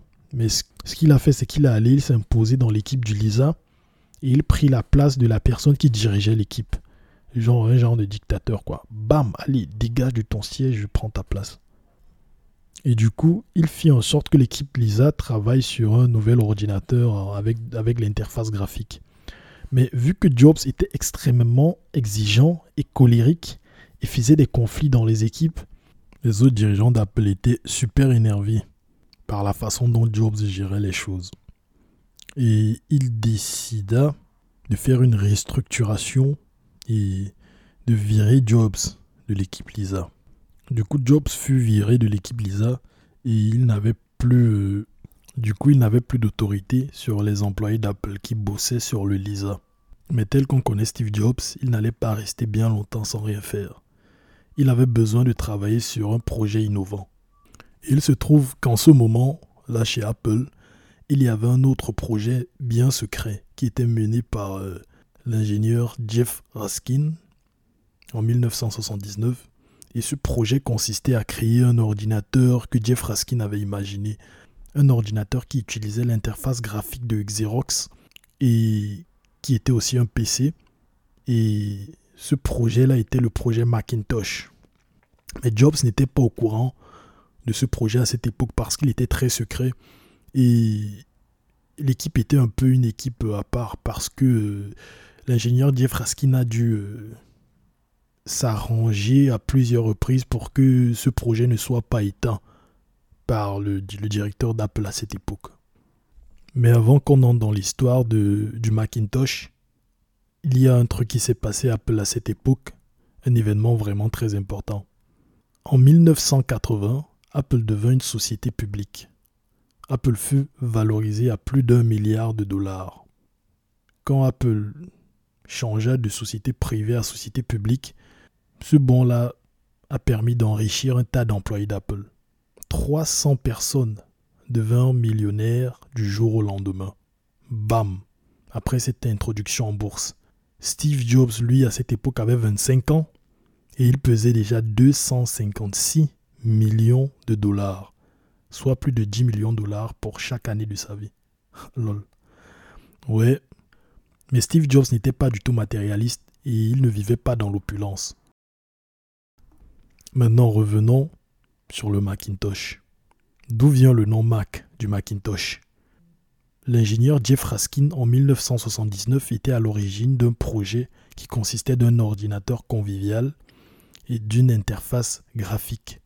Il le nomma Annie, mais il trouva que c'était un peu macho de sa part de donner des noms de femmes à des ordinateurs. Et il décida ainsi de le nommer Macintosh. Pourquoi Macintosh? Parce que c'était le nom de sa variété de pommes préférée. Mais il a modifié l'épellation du mot Macintosh exprès pour ne pas risquer un procès avec une société qui existait déjà à cette époque avec ce nom-là. Du coup, une fois que Jobs fut évincé du projet Lisa, il découvrit le projet Macintosh, il décida de s'accaparer du projet Macintosh. Quand Jobs fut son intégration dans l'équipe, il décida euh, de changer certaines décisions prises par Jeff Raskin pour ce projet, parce que Jeff Raskin était le leader de ce projet à cette époque. Jobs, avec son aptitude et son tempérament mercurien, il est venu, il a pris les rênes, pris les commandes. Il n'avait qu'un seul mode d'opération. Il était le boss. Il ne savait pas être subalterne. Steve Jobs n'était pas dans sa nature en fait. Et Raskin s'est plaint à plusieurs reprises de Steve Jobs. Il disait que Steve Jobs était un gars vraiment détestable. Quelqu'un qui oublie régulièrement ses rendez-vous il oubliait tellement que ça, ça devenait ridicule. Et ce que Steve Jobs faisait à cette époque, c'est qu'il démontait les idées. Quand on venait vers lui pour lui proposer une idée, il les démontait directement sans même analyser l'idée, juste comme ça, bam, c'est nul ce que tu me demandes. Et Jeff Raskin s'est plaint en expliquant ça. Et Jeff Raskin ajouta que si l'idée était bonne, il s'approprie l'idée. Il disait partout que c'était lui qui avait eu cette idée de génie. Et Steve Jobs avait plusieurs, plusieurs autres tics. Il coupait la parole aux gens, il criait sur les gens, bref, des choses qu'on a mentionnées plus tôt. Les petits tics que Steve Jobs avait qui énervaient les gens. Jeff Raskin est allé se plaindre à la direction d'Apple, mais au final, Steve Jobs eut gain de cause. Parce que les dirigeants d'Apple avaient déjà évincé Steve Jobs du projet Lisa. Et maintenant, il se disait, bon, là on a un cofondateur qui est actionnaire majoritaire de la société, qui est nuisible. Qu'est-ce qu'on peut bien faire de lui? Vu que Steve Jobs s'intéressait au projet Macintosh et que le projet Macintosh était un projet mineur, c'était tellement mineur que, l'équipe Macintosh était faite de genre quatre personnes qui étaient dans un bâtiment très loin du bâtiment principal. Du coup, les dirigeants euh, d'Apple, à cette époque-là, ils se sont dit, bon, bref, autant mieux le laisser aller là-bas faire son truc avec sa petite équipe pour qu'il n'embête personne. Et c'est ce qu'ils ont fait. Et du coup, euh, Jeff Raskin fut prié de prendre un congé. Jeff Raskin était super énervé. Et plus tard, il quitta Apple pour aller ailleurs euh, faire son, son, ordinateur, comment dire, matérialiser son idée d'ordinateur avec une autre société. Jobs était réputé pour pouvoir faire croire à n'importe qui n'importe quoi, même ses propres mensonges à cette époque. Et les employés d'Apple appelaient ça le champ de distorsion de réalité de Steve Jobs. Et ce champ de distorsion de réalité était la marque de fabrique de Steve Jobs. En fait, ce nom vient d'un épisode de Star Trek où euh, des aliens mettaient des gens dans un univers euh, où tout était faux, quoi. Donc du coup, ils ont pris ce nom-là et ils ont attribué ça. Cette façon que Steve Jobs avait de souvent même raconter des mensonges et de faire croire aux gens que ces mensonges-là étaient vrais, mélangés avec son charisme naturel qu'il avait. Les employés d'Apple disaient que le fait qu'ils croyaient en des trucs absurdes telles que des fonctionnalités qu'ils euh, pensaient, que les employés pensaient impossibles à réaliser, les poussaient eux-mêmes à réaliser ces fonctionnalités-là. Genre, euh, il leur dit, fais un truc. En fait, l'employé se dit, genre, le truc est impossible. Mais Jobs, lui, il croyait dur comme fer que c'était possible et finalement, ce truc, euh, il finissait par réaliser ce truc, il finissait par se dépasser, quoi. C'était un des bons côtés du champ de distorsion de réalité de Steve Jobs. Et ce champ de distorsion de réalité était aussi une façon euh, de dire qu'il mentait très souvent. Il s'appropriait des, des, trucs qui n'étaient pas, qui lui appartenaient pas, genre des idées quoi. Il avait aussi des méthodes de persuasion qui faisaient que les employés se surpassaient. Pour que vous compreniez mieux la façon dont Steve Jobs poussait ses employés à se dépasser, voici un extrait de sa biographie. C'est une histoire qui est racontée par Bill Atkinson, un des développeurs d'Apple. Un jour, Jobs débarqua dans le bureau de Larry Kenyon, le développeur du système d'exploitation du Macintosh, pour se plaindre que la machine prenait trop de temps à démarrer. Kenyon voulut lui exposer les raisons de cette lenteur, mais Jobs l'interrompit. Si ça pouvait sauver la vie d'une personne, est-ce que tu trouverais le moyen de gagner 10 secondes sur le temps de chargement? Kenyon considéra qu'il le pourrait probablement. Et Jobs l'entraîna vers un tableau blanc et lui montra que s'il y avait 5 millions d'utilisateurs Mac et s'il fallait à chacun 10 secondes de moins pour démarrer le Mac, chaque matin, cela représentait environ 5 millions d'heures gagnées par an, soit l'équivalent d'un demi-millionnaire. Larry fut impressionné et quelques semaines plus tard, il revint voir Steve Jobs et il avait gagné 28 secondes sur le temps de démarrage. Steve Jobs n'avait pas son pareil pour motiver les gens, en leur faisant voir plus loin et plus grand. Le développeur qui pensait au début qu'il ne pouvait pas gagner de secondes sur le temps de démarrage, Steve Jobs lui demandait de gagner au moins 10 secondes et lui, il a réussi à gagner 28 secondes sur ce temps de démarrage-là. Juste avec ce petit discours que Steve Jobs lui a fait. Des exemples comme ça, il y en a tellement dans la vie de Steve Jobs où il avait cette façon de décrire très précisément ce qu'il voulait et de motiver les gens à faire ce qu'il voulait, même quand ces gens-là pensaient que c'était impossible. Il leur disait Je m'en fous de ce que tu penses, tu vas faire ce que je veux que tu fasses. Et il réussissait. Et aussi, il ne disait pas juste aux gens de faire ce qu'ils voulaient comme ça. Il avait cette façon, cette clairvoyance, comme on dit, cette façon d'exprimer ce qu'il pensait, de, de matérialiser ce qu'il pensait. Par exemple, il dit aux employés d'Apple de faire en sorte que tous les fichiers soient ouverts d'un double clic. Vous voyez Ou euh, à l'époque de l'iPhone, genre euh, les actions doivent être faites en moins de trois clics, quoi. Ce genre, ce genre de, petites, de petites astuces. Il avait cette façon de matérialiser ses pensées. Genre, euh, bref, je ne vais pas trop m'avancer, mais au fur et à mesure que je vais vous raconter son histoire, vous verrez vous-même. Et les employés d'Apple à cette époque-là, bon, l'équipe du Mac, que Steve Jobs appelait ses pirates, genre euh, juste pour, euh, pour cet esprit de cohésion, ils les appelaient des pirates. Et du coup, l'équipe du Mac à cette époque disait que Steve Jobs n'était pas du tout motivé par l'argent. Tout ce qu'il voulait, c'est faire un chef-d'œuvre. Et il se donnait corps et âme pour réaliser ce chef-d'œuvre, pour mélanger l'art et la technologie. Et au final, tous les membres de l'équipe du Macintosh se sont mis à croire au projet et à se donner à fond tant que Steve Jobs lui-même. Mais là, je me suis encore un peu avancé. Je vous ai même pas raconté comment il a, rassemblé l'équipe, euh, l'équipe du Macintosh de base. Du coup, quand il gagna la direction du projet Macintosh, Jobs se mit à rassembler une équipe de personnes qu'il jugeait compétents pour travailler sur le Mac. L'élément clé que Jobs recherchait pour les membres de son équipe était la passion pour le projet. C'était principalement la passion. Steve Jobs demandait des compétences, euh, il demandait d'être excellent. Il ne voulait travailler qu'avec les, gens excellents, mais il recherchait surtout la passion.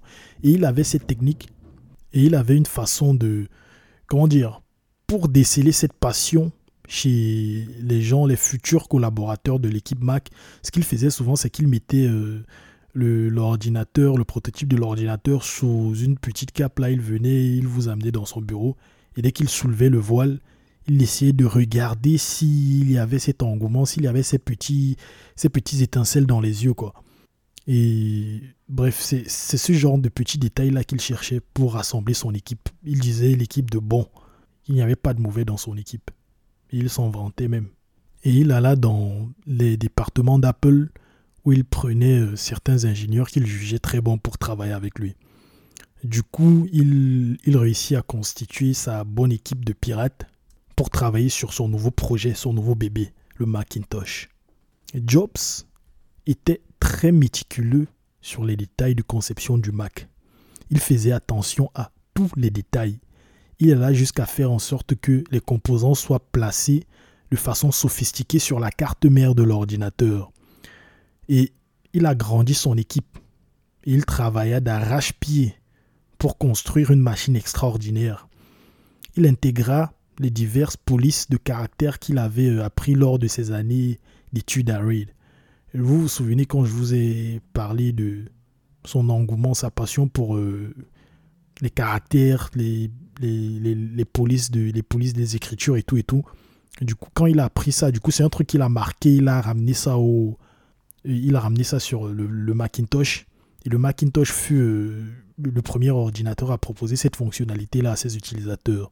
Du coup, il rajouta ça. Il était tellement méticuleux sur les détails que les gens lui, les gens, les, gens étaient en mode mais il est fou lui, genre euh, il n'arrivait pas à en croire. Mais malgré tout son talent de, recruteur de bon et ses, ses prouesses son niveau motivation et tout et tout, il avait toujours son défaut, son mauvais défaut là où il se met euh, la discorde. Par exemple, il fit des conflits en interne il ne se préoccupa pas de la compatibilité entre le Macintosh et le Lisa. Il s'en foutait carrément de, cette compatibilité-là. Vu qu'il a été viré de l'équipe Lisa, lui, il s'en foutait carrément. Du coup, il, qualifiait les, ingénieurs de l'équipe Lisa de, de, mauvais et ceux de Macintosh les meilleurs. Il paria même que le Macintosh n'allait sortir avant le Lisa. Non seulement le fait qu'il ne se soit pas soucié de la compatibilité était euh, une grosse erreur, mais il allait perdre son pari. Car l'équipe Lisa lança leur ordinateur avant celui de Steve Jobs en 1983. Jobs se rendit dans une conférence parce qu'il était l'image d'Apple et c'est lui qui annonçait les nouveaux produits, les nouveaux produits d'Apple, les nouveaux projets au public, à la presse lors de conférences de presse. Et Jobs se rendit à une conférence de presse pour euh, le lancement et il s'était mis d'accord avec les dirigeants d'Apple pour ne pas parler du Macintosh parce que déjà le projet Macintosh était censé être secret dans Apple et s'il parlait du projet Macintosh, il allait compromettre les ventes du Lisa, vu que le Lisa allait sortir un peu en même temps que le Macintosh. Mais Steve Jobs étant qui il était, il ne pouvait s'empêcher de parler. Il annonça que le Mac sortira peu de temps après le Lisa. Il précisa même que le Mac et le Lisa ne seraient pas compatibles du tout. C'était une très grosse erreur de Steve Jobs. Très très très grosse erreur. Et ce qui se passa, c'est que le Lisa ne se vendit pas bien. Le Lisa mourut lentement, mais sûrement. Et les ventes ne décollèrent jamais. Pourtant, c'était un ordinateur qui n'était pas. C'était pas un mauvais ordinateur, quoi. Mais les ventes ne décollèrent pas. Et puis, de, de l'autre côté, il y avait Bill Gates. Bon, avant de continuer avec l'histoire du Macintosh, entre-temps, il y avait ce petit conflit qui s'est passé entre Steve Jobs et Gates que je ne peux pas ne pas mentionner. Du coup, la rivalité de Jobs et Gates à cette époque était comme celle, un peu comme celle de CRC et Messi, quoi. Deux gars nés euh, à la même époque, même année, qui ont quitté leurs études et qui ont lancé leur société, qui valait, qui pesait des millions, des centaines de millions de, dollars, qui avaient un peu un parcours euh, atypique, quoi et qui étaient un peu rivaux. Du coup, à cette époque, Microsoft était tout petit comparé à Apple, vraiment tout petit. Pour ceux comme moi qui n'ont pas connu cette époque-là, c'est un peu étonnant. Quand j'ai su ça la première fois, pour moi, c'était étonnant parce que euh, je suis né dans, dans un monde où Microsoft dominait partout. Et pour moi, c'est plus tard qu'Apple a pu euh, atteindre le niveau de Microsoft avec l'iPhone l'iPod et ainsi de suite. Mais à cette époque-là, c'était le contraire. Apple était le géant et Microsoft n'était qu'un sous-traitant d'Apple. Microsoft fabriquait des logiciels qui tournaient sur les ordinateurs d'Apple. Donc Apple employait Microsoft pour ses, pour ses, logiciels, les, logiciels genre Word, Excel et d'autres. Et Microsoft avait aussi leur système d'exploitation MS-DOS, un peu l'ancêtre de Windows qu'on connaît aujourd'hui et ce système d'exploitation tournait sur les PC d'IBM et d'autres ordinateurs qui étaient compatibles IBM.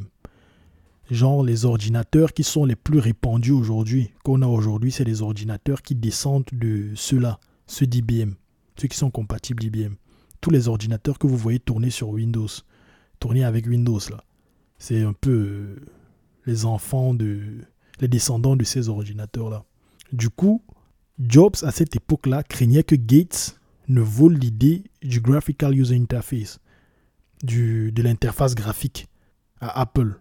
Car Gates, quand il venait dans les locaux d'Apple, il posait beaucoup de questions sur l'interface graphique.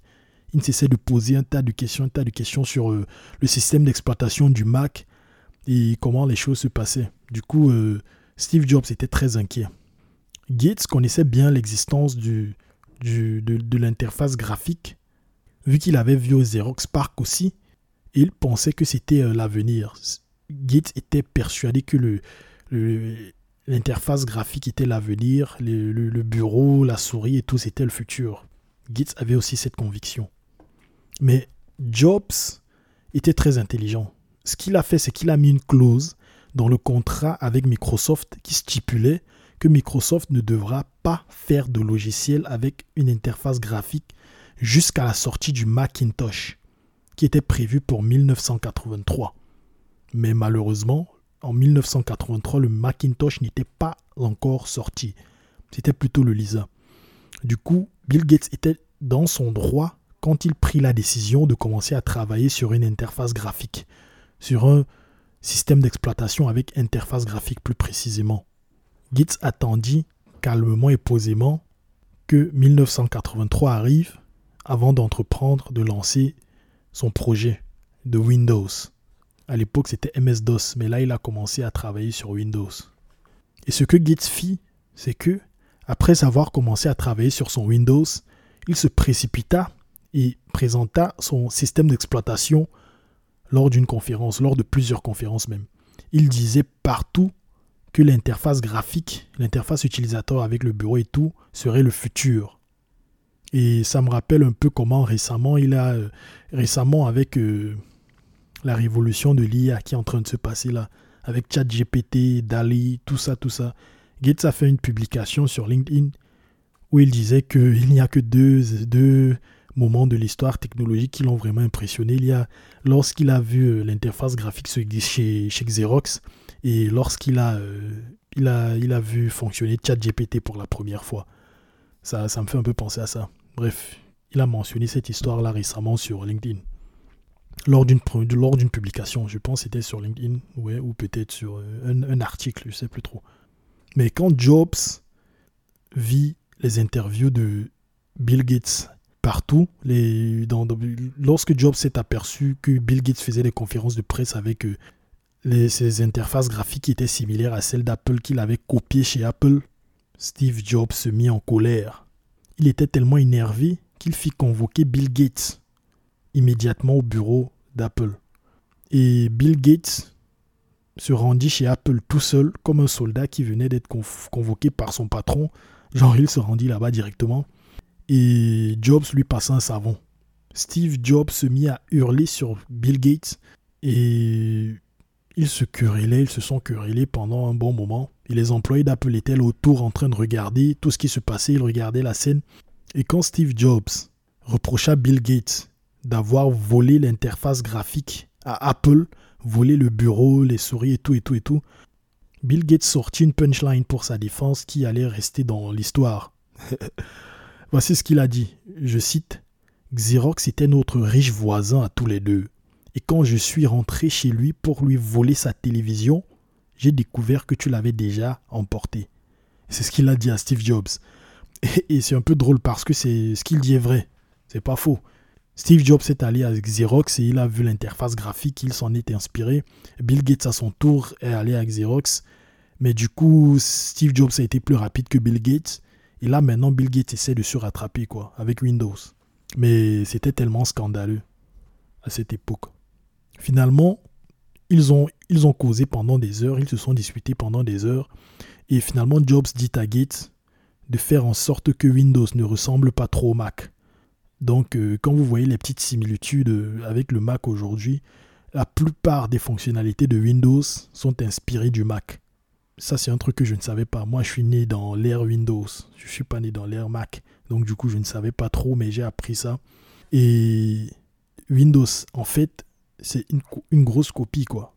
Et un peu plus tard, quand Apple voulut poursuivre Microsoft en justice, Gates menaça d'arrêter de faire des versions de Word et Excel pour les ordi d'Apple. Ceci allait faire chuter les ventes des ordi d'Apple. Et Apple a abandonné les poursuites parce que Microsoft les tenait un peu, quoi. Microsoft, si Microsoft arrêtait de sortir Word, les utilisateurs allaient dire mais nous, on utilise vos ordinateurs parce que Word nous est très utile. Donc, vous n'avez plus Word, on va aller acheter des ordinateurs IBM ou des, ou des, des ordinateurs Compaq ou d'autres sociétés. Du coup, euh, Apple abandonna les poursuites Et bon, on en, on en reparlera plus tard. Mais finalement, Microsoft sortit le Windows 1.0 en 1985, mais c'était très loin de la supériorité du système d'exploitation de Mac. Les critiques se moquèrent de Windows. Les journaux, ils se moquèrent de lui, de, Bill Gates, disant qu'il était un copieur. Bref, et en plus, le produit était de très basse qualité comparé à, à Apple. Mais avec le temps, Windows allait s'améliorer. Et comme on le sait aujourd'hui, Windows allait dominer le monde des ordinateurs. Ça vous fait penser à quoi? Moi, ça me fait penser un peu à Android et, et iOS. iOS qui est sorti, le système d'exploitation révolutionnaire pour les téléphones avec l'iPhone en 2007, et Google qui s'est précipité, qui a sorti Android pour d'autres téléphones. Et aujourd'hui, les gens utilisent beaucoup plus Android que, que, que iOS. Maintenant, parlons du lancement du Macintosh. Pour lancer le Macintosh, Jobs organisa sa première grande présentation. Vous voyez les événements d'Apple quand ils veulent lancer un, produit, genre les événements qui se passent, qui se déroulent tous les ans pour euh, chaque nouvelle version d'iPhone, chaque nouvelle version du Mac, genre, une, nouvelle, euh, une nouvelle sortie et tout et tout. À l'époque, les dirigeants d'entreprise, ne faisaient pas ça c'est Steve Jobs qui est venu avec cette idée de spectacle. C'était, c'était comment dire, il faisait des répétitions, il voulait que tout soit parfait jusqu'à l'éclairage. Il a, il a mis en place tout pour que tout soit parfait lors du lancement de, de, du Macintosh, son bébé, le Macintosh. Quoi. Il veilla à ce que tout soit parfait. Et lors du lancement, quand toute l'audience était là en place, ce qu'il a fait, c'est qu'il a démontré les fonctionnalités révolutionnaires du Macintosh l'audience fut époustouflée parce que personne n'avait jamais vu ça à cette époque. Le bureau, la souris qui, euh, qui bouge à l'écran, qui peut porter un fichier et le mettre dans un dossier, les menus déroulants, tout ça c'était des, innovations. Le Mac était en plus, et, le spectacle, en fait c'était un grand spectacle. J'ai regardé le, la vidéo de, de cet événement sur YouTube et je pense que vous devrez aussi le voir. Et c'est c'est cool quoi.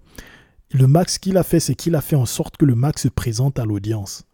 Il a fait un logiciel déjà pour, euh, pour que le Mac se présente. Je suis un Mac et mon créateur Steve Jobs, blablabla, il a fait un discours. Le Mac a fait un discours. Et aussi, il y avait un logiciel qui passait euh, euh, le Hello sur l'écran du Mac. Et la foule s'est mise à acclamer Steve Jobs. C'était une révolution et aussi l'interface graphique d'Apple était au-dessus de tout ce qu'on pouvait voir à cette époque. Et une anecdote, une punchline de Steve Jobs qui m'a marqué. Un journaliste l'interviewa après la sortie du Mac, lui demandant est-ce qu'il a fait une étude du marché pour euh, lancer, euh, pour commencer à construire le Mac et le, lancer? Vous savez ce que Steve Jobs a répondu? Il a dit Vous pensez que Graham Bell a fait une étude de marché quand il a inventé le téléphone, bah, c'est tout ce qu'il a dit. Et pour lancer le Macintosh, Apple fit une grande campagne publicitaire lors du Super Bowl 1984. À l'époque, IBM était, euh, il faut savoir qu'à l'époque, IBM était le géant qui dominait le secteur de l'informatique, qui était vu comme euh, le Big Brother, qui euh, était un peu mal vu. Quoi. Et Apple était l'outsider, le, la, jeune entreprise qui essayait de détrôner le grand IBM. Et c'était le challenger, comme on peut dire en anglais. Et Apple allait surfer sur cette, sur cette vague-là de challenger pour faire une publicité qui allait euh, devenir virale en 1984. Il s'était inspiré du livre de George Orwell, 1984, avec le Big Brother dans, le livre, pour faire une publicité où on voit des gens qui sont asservis, qui sont assis devant un écran, et il y a une femme qui vient, qui euh, casse l'écran avec un gros marteau, et tout le monde est content. Genre, euh, bref, la publicité est très, très atypique, et elle dure, euh, elle dure même pas, elle dure même pas trois minutes. Elle, est très courte, et vous pouvez la voir sur YouTube. Et à l'époque, c'était un truc différent, quoi un truc euh, très différent. Et les gens, les gens ont tellement aimé ça que c'est devenu viral. Tout le monde en parlait. Dans les journaux, à la télé, partout. Je vais rajouter un lien vers cette vidéo dans, en, description. Et le lancement du Macintosh fit de Steve Jobs une célébrité. Des musiciens célèbres de l'époque, les musiciens célèbres de l'époque l'invitaient même à des soirées et chez Apple, son autorité n'était plus limitée. On lui ouvra même les portes, on lui ouvrait même les portes du pouvoir.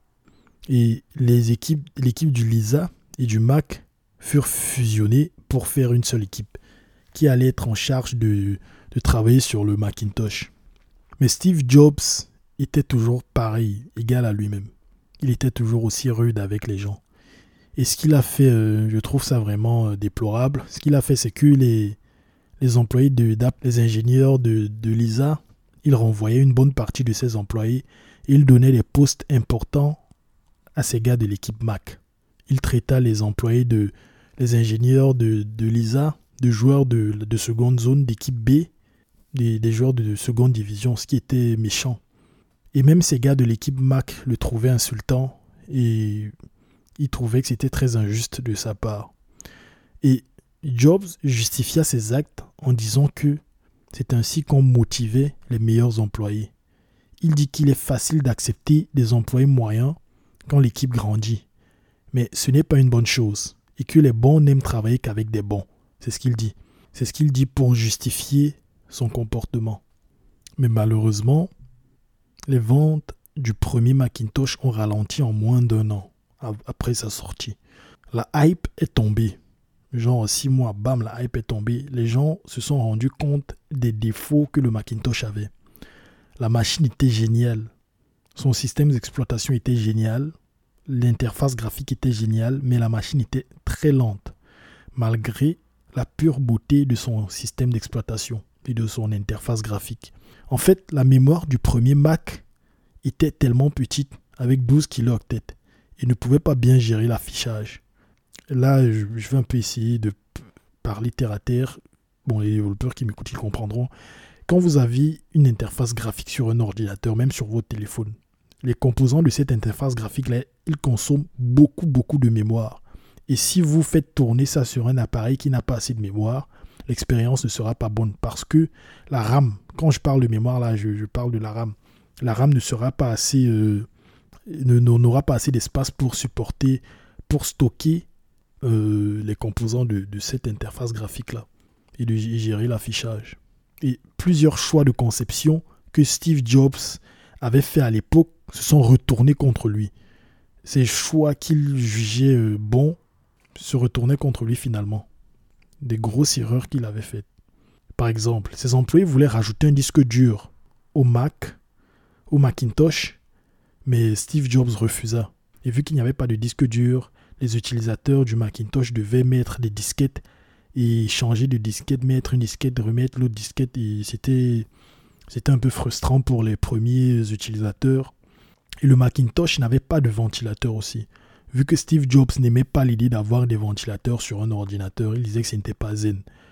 Mais cela était une très mauvaise décision parce que plus tard, euh, le Macintosh fut traité de... On appelait le Macintosh le grippin. Et ça n'aida pas beaucoup les ventes à décoller. Genre pour se moquer du Macintosh, quoi. Et ce qui est marrant, c'est que les employés d'Apple ont essayé de le convaincre de ne pas prendre ces décisions les, ingénieurs qui travaillaient à cette époque-là ont essayé de le convaincre de ne pas prendre cette décision, ces, ces diverses décisions, mais ils n'en firent qu'à sa tête. Et vu qu'il était euh, le boss, il, eut le dernier mot. Et voilà les conséquences. Donc les décisions de Steve Jobs étaient souvent très bonnes, mais il y en avait aussi qui étaient très mauvaises. Oui, où il aurait dû écouter c'est des gens qui connaissent mieux que lui, genre ses collaborateurs, les, ingénieurs dans son équipe. Mais ça, c'est la première partie de la vie de Steve Jobs. Ce genre d'erreur, on les voit de moins en moins. Une fois qu'il est évincé d'Apple, il revient. Bref, on va en parler. Et en plus de ça, Steve Jobs et le directeur d'Apple à l'époque, John Sculley, ne s'entendaient plus. Ils étaient en désaccord constamment. Et Jobs reprochait à ce dernier de n'avoir jamais été passionné par les produits d'Apple. Et Sculley euh, en avait aussi ras le bol du perfectionnisme de Steve Jobs. Et Steve Jobs, lui, ne comprenait pas pourquoi il avait ras le, le bol de son perfectionnisme.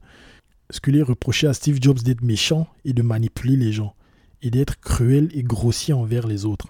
Pour Jobs, seule la qualité du produit importé chez Apple. Il n'avait pas de filtre pour ses émotions et ses pensées non plus.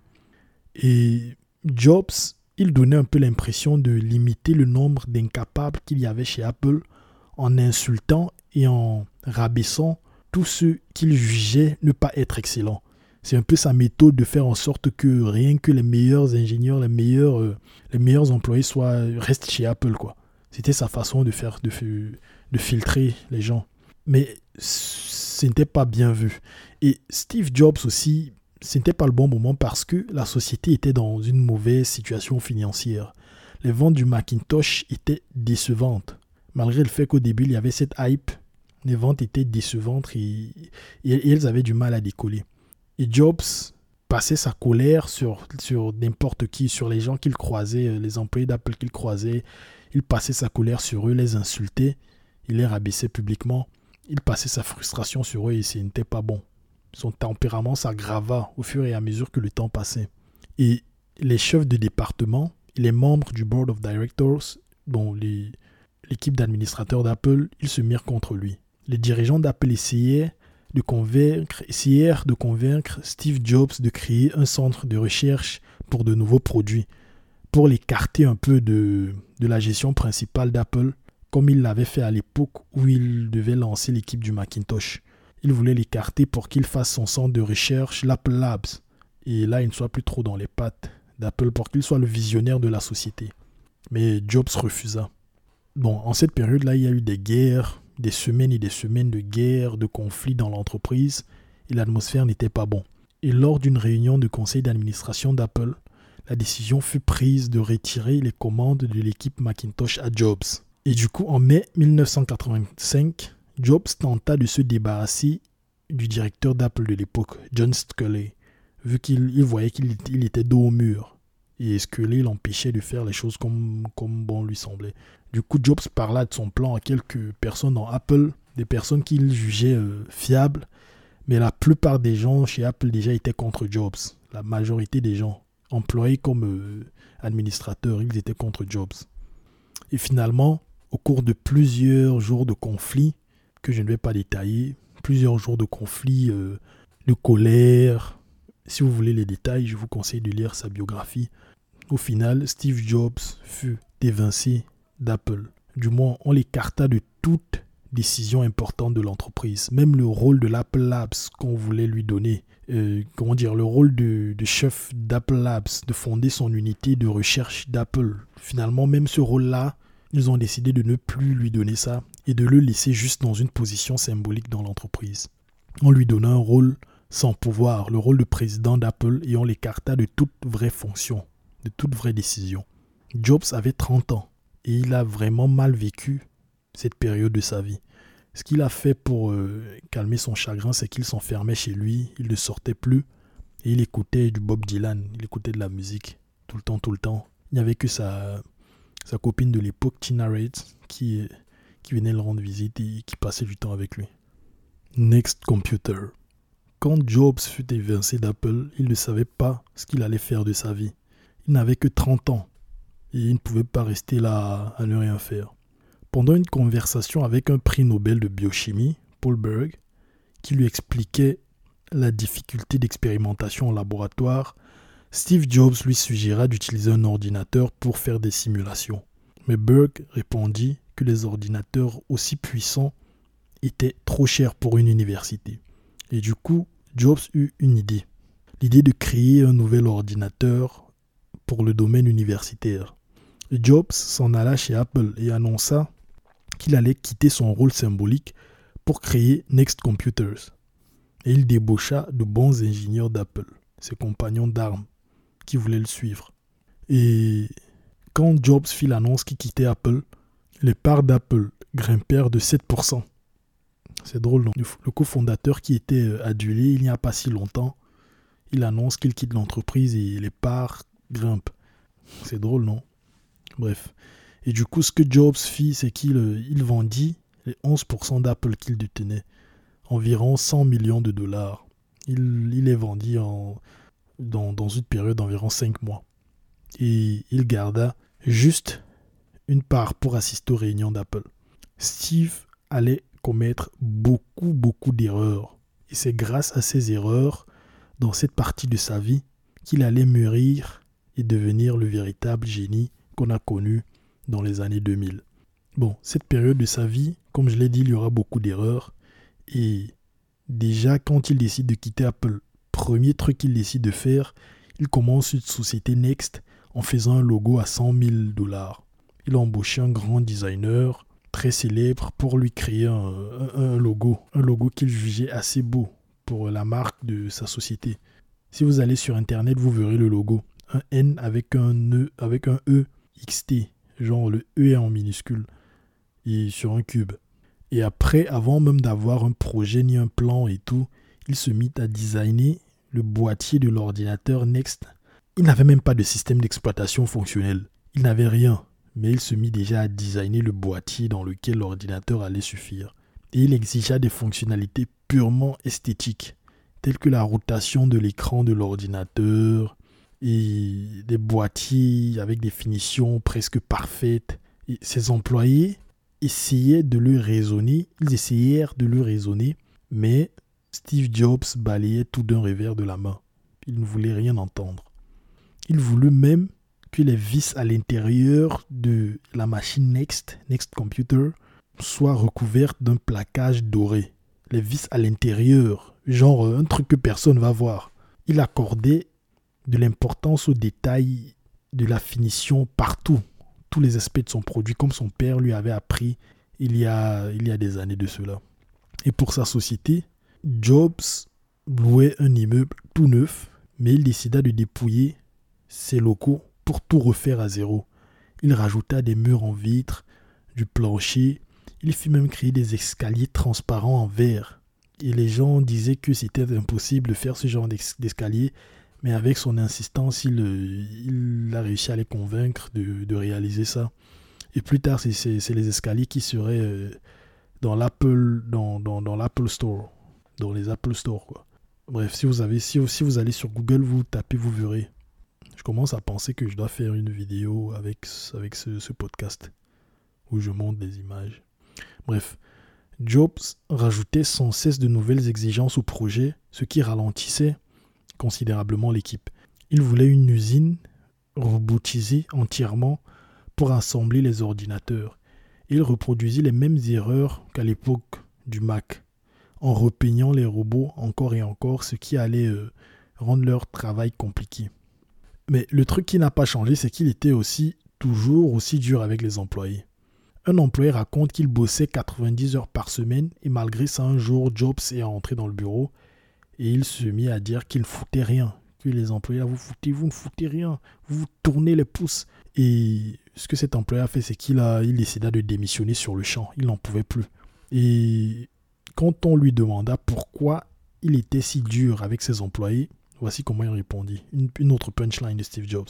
J'ai le devoir de veiller à la qualité de mes produits. Certaines personnes ne sont pas habituées à un environnement où on exige l'excellence. En fait, ce qu'il disait était, euh, je pense que c'est un truc qui est justifié. Les gens ne sont pas toujours habitués à un endroit où on exige l'excellence, mais il y a d'autres façons d'exiger l'excellence. Il pouvait bien réussir à les motiver sans, sans les insulter, sans rabaisser des gens en public. Bref, Jobs n'était pas seulement cruel, il pouvait aussi offrir euh, de bons moments aux employés, genre des voyages, des séminaires et tout et tout.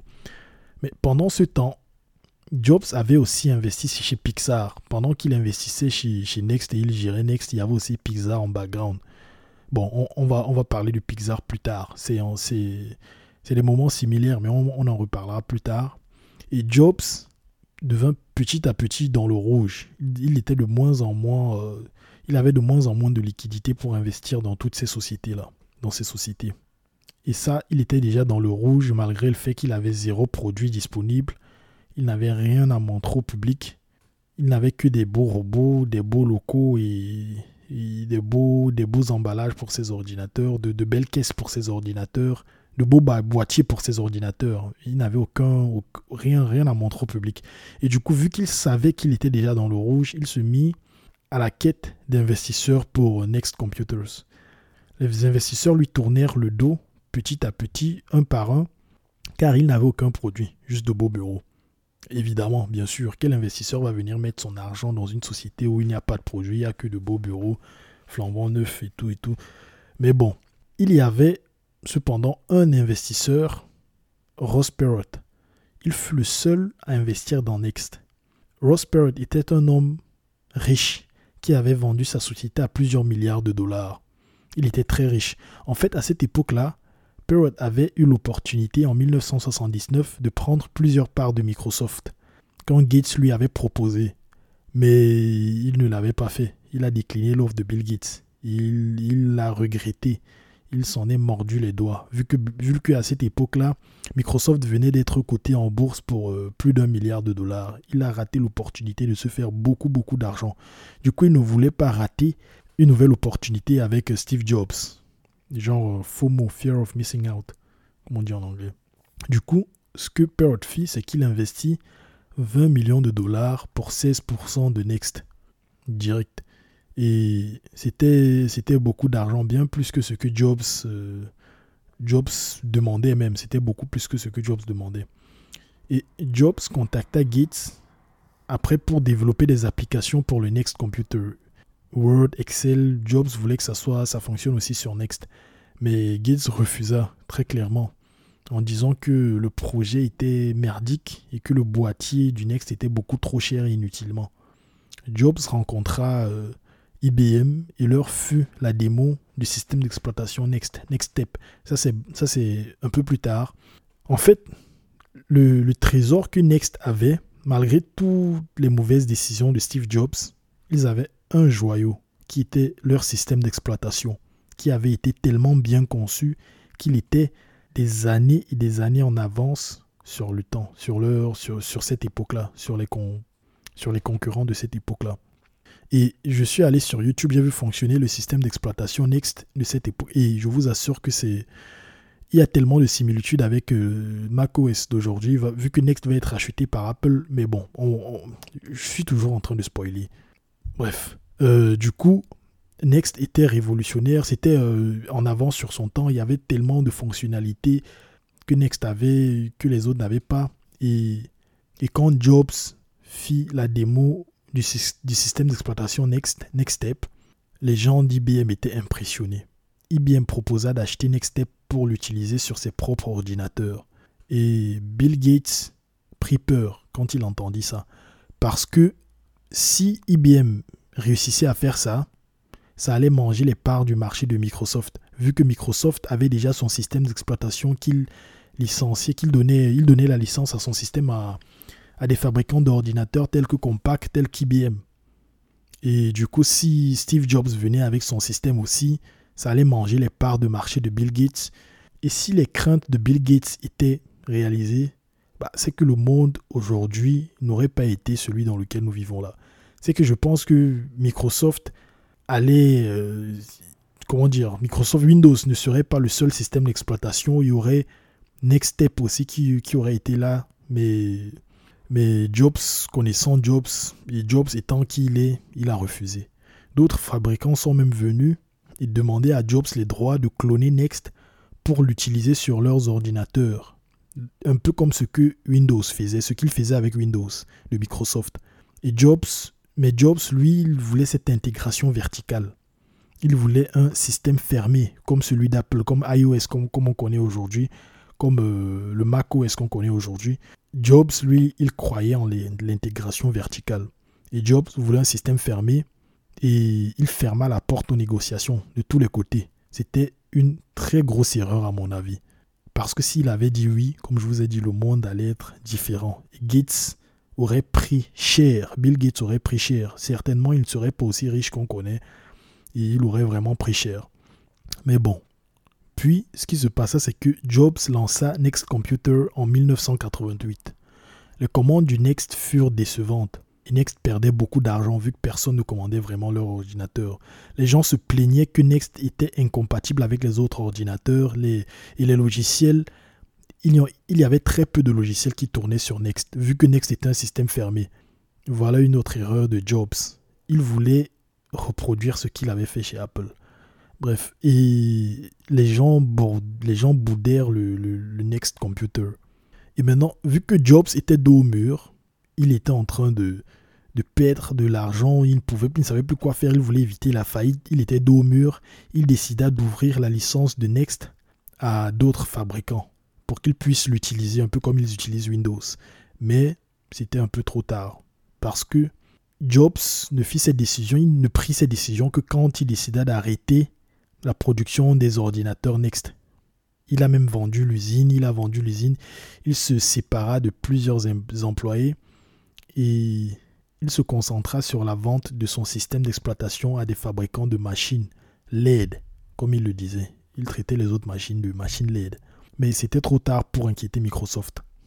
Et vu que c'était un peu trop tard pour inquiéter Microsoft, Microsoft finit par prendre toutes les parts du marché.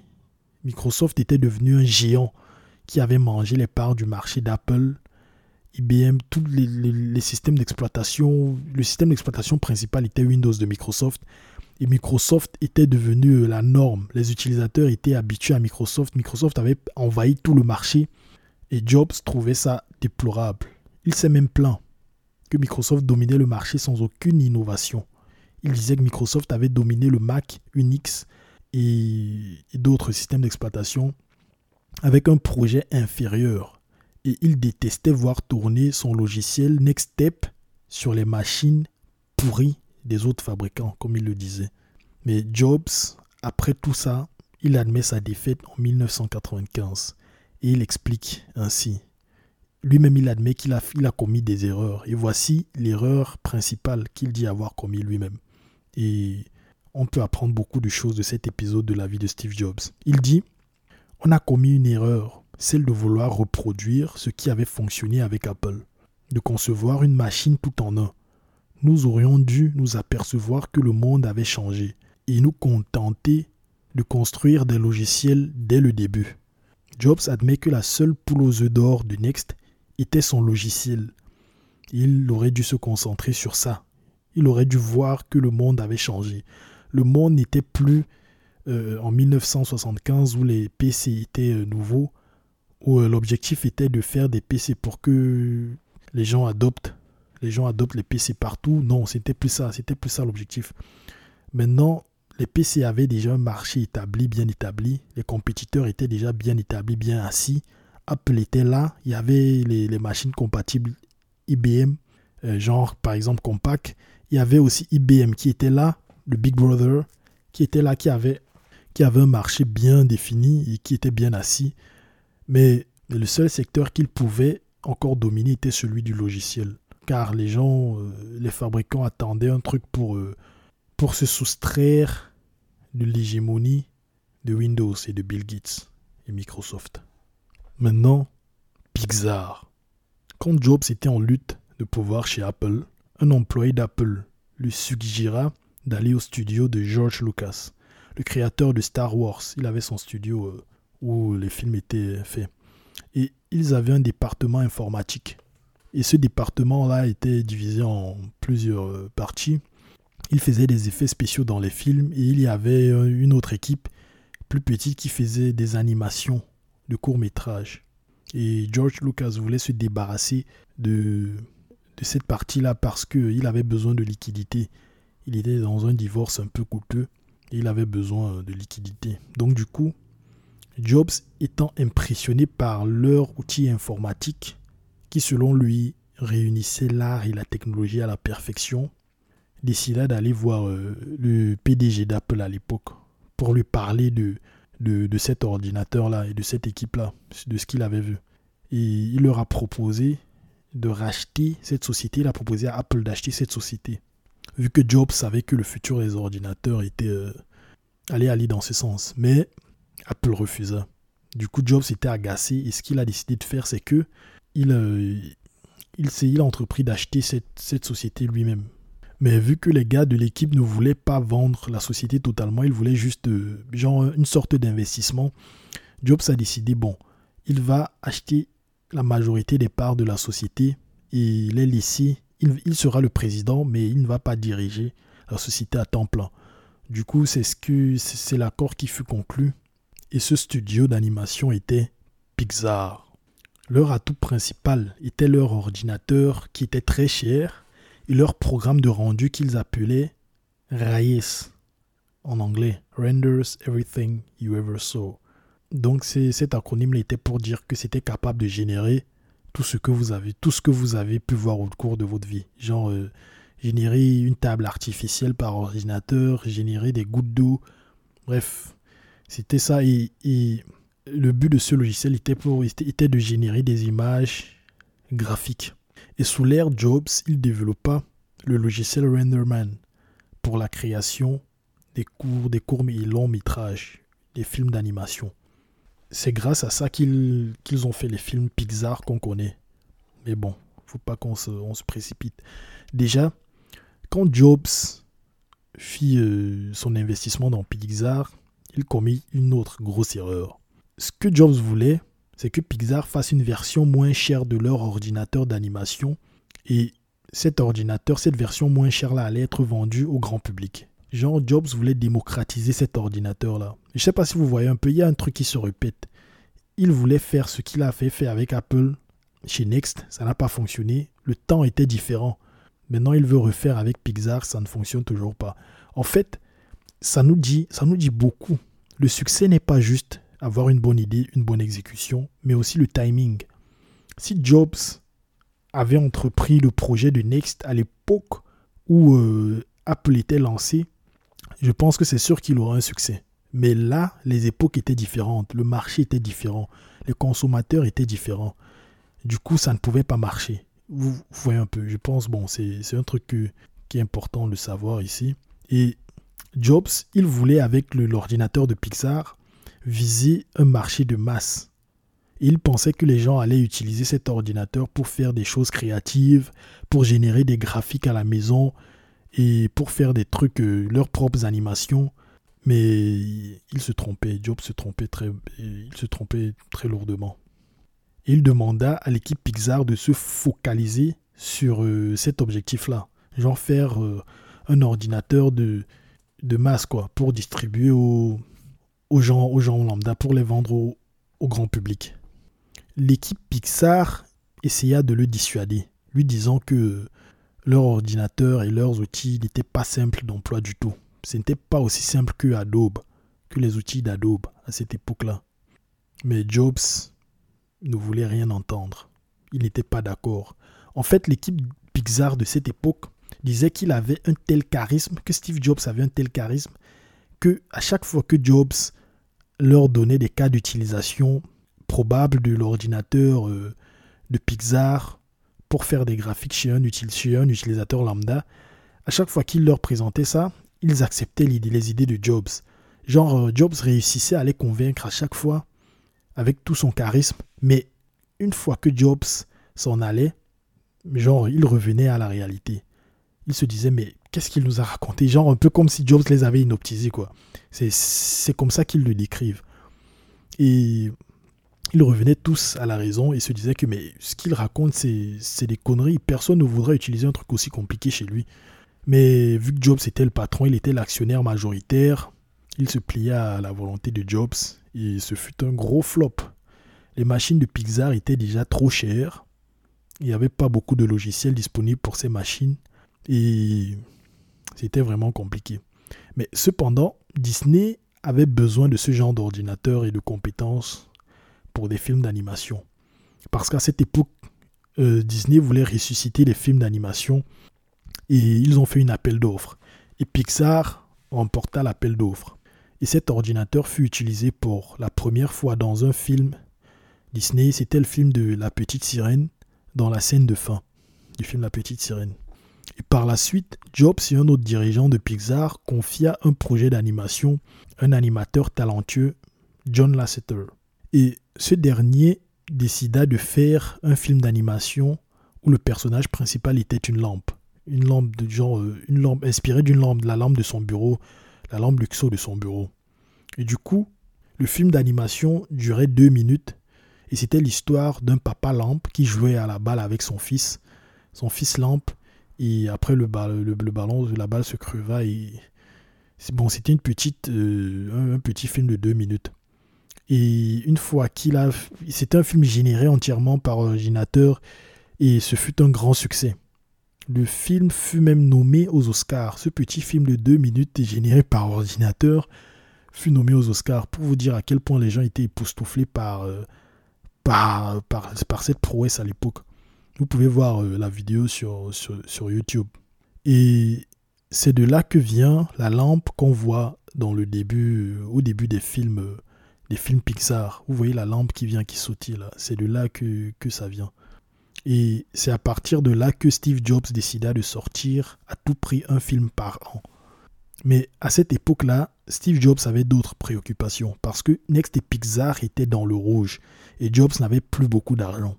Ce que Jobs, Jobs à contre-coeur se mit à licencier quelques employés de Pixar, mais Jobs croyait encore que réaliser des images 3D réalistes à la maison allait faire vendre les appareils de Pixar malgré le flop. Et ça, ça a coûté très cher à Pixar. Et le département ordinateur subissait des pertes énormes. Mais malgré ça, Jobs, lui, Jobs protégeait aussi surtout le petit studio qui fabriquait euh, le, la petite division de Pixar qui fabriquait les, films d'animation parce qu'il il les aimait tellement. C'était une source de créativité pour lui, de, création, et il, aimait, il aimait vraiment ces divisions. Et à cette même période, malgré la situation critique de Pixar, Lasseter, le, le réalisateur dont on a parlé plus tôt, demanda à Steve Jobs d'investir sur son idée. C'était l'idée d'un film de jouets qui était vivant. Ça, vous fait penser à quoi? Un film de jouets vivant réalisé par Pixar. Toy Story. Mais ce n'était pas Toy Story. Ce n'était pas encore Toy Story. Ne, nous précipitons pas. C'était un film de jouets euh, vivants qui était, euh, qui était différent de Toy Story. Et malgré le fait que euh, Steve Jobs lui-même était dans le rouge, L'enthousiasme de Lasseter a convaincu Steve Jobs de mettre de l'argent pour investir dans cette idée. Et Jobs, à cette époque-là, avait déjà mis 50 millions de dollars dans Pixar. Et il était chaud, donc la moitié de la somme qu'il avait fait chez Apple en vendant ses parts d'Apple. Il avait investi dans Pixar et aussi de l'autre côté, il avait, aussi investi beaucoup d'argent dans, dans Next Computers. Et Pixar, il fut un court métrage de ce film euh, d'animation avec des jouets, le film était nommé Team Toy. Et ce film gagnait un Oscar en 1988. C'était une première. Jamais un film entièrement conçu par ordinateur n'avait gagné cette récompense. Pour vous dire à quel point les gens étaient bluffés, ils étaient époustouflés. Et Disney, voyant ça, il tenta de débaucher Lasseter. Mais ce dernier refusa il, se disait que bon, il peut aller chez Disney, mais il n'y avait qu'à Pixar où il pouvait librement exprimer sa créativité. Donc du coup, il décida de, de, de, rester chez Pixar. Et c'était, ce fut une très bonne décision de sa part. Comme quoi, c'est pas toujours bien de poursuivre euh, l'argent. Et du coup, vu que Disney ne pouvait pas prendre euh, cet animateur talentueux, ce qu'ils font, ce qu'ils ont fait, c'est qu'ils ont décidé de se, de faire un partenariat avec Pixar pour un film à propos de jouets vivants. Et ce film-là, ce film-là était, c'était Toy Story. Oui, c'était Toy Story. Et au cas où vous l'avez deviné, c'était Toy Story. Et là, c'est, il imagina l'histoire de Toy Story et des jouets qui étaient tristes quand on ne les utilisait pas et qui étaient heureux quand on les utilisait, quand on jouait avec eux plutôt, quand on jouait avec eux. Et l'histoire euh, fut améliorée au fil du temps, au fil de la réalisation du film entier. Et en 1996, Toy Story fut un énorme succès lors de sa diffusion. 30 millions de dollars de revenus dès la première semaine seulement.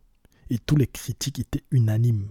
Ils étaient d'accord sur le fait que Toy Story était un chef-d'œuvre. Voilà la première grosse victoire de Pixar.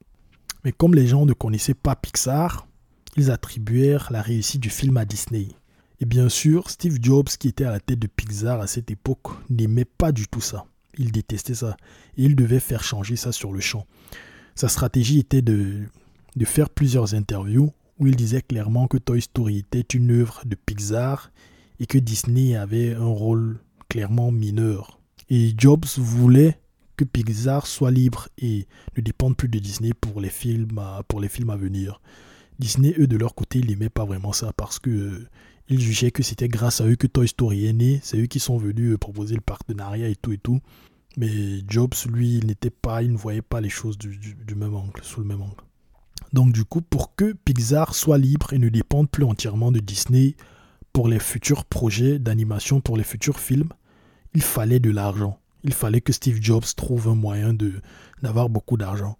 Et du coup, avant la diffusion de, de Toy Story, Jobs eut une idée magnifique. Ça, c'est une stratégie, l'une des plus grosses décisions qu'il a prises. C'était. Il a très bien fait de prendre cette décision. Ce qu'il a décidé de faire, c'est faire en sorte que Pixar passe le cap et quitte de société privée à société publique une semaine après la diffusion du film. Donc, il misait sur le fait que le film Toy Story allait être un hit total. C'était un gros risque. Parce que si ça floppait, bah, son opération tombait à l'eau. Ça aurait été chaud. Donc il pariait entièrement sur le succès de Toy Story. Et ce risque lui rapporta gros. Une semaine après la sortie de Toy Story, comme on le sait tous, Toy Story fut un hit. Tout le monde aimait Toy Story, les critiques étaient unanimes. Une semaine après sa sortie, les parts de Pixar devaient se vendre à 14 dollars, mais Jobs demanda d'augmenter à 22 dollars. Et il eut une bonne idée parce que l'action monta à 49 dollars, au pic de 49 dollars, et il y avait tellement d'acheteurs que euh, la bourse, il se plaignait qu'il y en avait trop.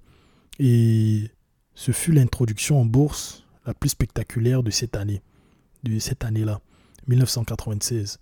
Et Jobs avait essayé de vendre, Jobs qui avait essayé de vendre Pixar au début de cette année-là pour récupérer ses 50 millions de dollars investis, il s'est rendu compte qu'en fait il avait bien fait de ne pas vendre et de garder les 80% des parts de Pixar qu'il possédait. Et là, vous avez 80% de quelque chose qui vaut des milliards, qui vient d'entrer en bourse. Jobs s'est retrouvé avec une fortune, avec des parts qui valaient 1 milliard 200 millions de dollars. Donc, c'est-à-dire que Steve Jobs est devenu euh, un milliardaire. Du jour au lendemain, bam, c'est ainsi que Steve Jobs devint un milliardaire. La réussite et le succès, encore une fois. Et, mais malgré tout ça, Jobs se fichait de l'argent. Car son plan était d'avoir euh, de l'argent pour ne plus dépendre de Disney. Son plan n'était pas avoir de l'argent pour lui-même, c'était pas avoir euh, de se remplir les poches. C'était d'avoir de l'argent pour pouvoir faire des films à 50-50 avec Disney. Genre, euh, il mettait de l'argent et Disney mettait la même somme d'argent, il faisait les films pour que les films, désormais au générique, seraient des films euh, avec, euh, avec mention Disney et Pixar, et non plus Disney tout simplement. Et à la même époque, un haut placé de Disney, un employé de Disney qui était haut placé, décida de quitter la société pour créer, avec Steven Spielberg, DreamWorks. Vous connaissez DreamWorks, ceux qui ont créé Shrek, ou euh, le chat beauté ou Kung Fu Panda. Kung Fu Panda. Ouais, ouais, je crois Kung Fu Panda aussi. Et voilà un concurrent de Pixar qui fut né après le succès de Pixar. Bon, ça, ça marque la fin de l'époque où Steve Jobs apprenait, après son échec chez Apple, après, son, après le fait qu'il soit rejeté de, la, de sa propre société, il a commis des erreurs à cette époque, à cette période de sa vie. Il apprend de ses erreurs et au fur et à mesure qu'on voit son histoire évoluer, on se rend compte qu'il devient de plus en plus sage. Et ses décisions deviennent de plus en plus réfléchies. Comment dire Il devient de plus en plus le génie qu'on connaît, avec ses décisions qui révolutionnent des secteurs entiers.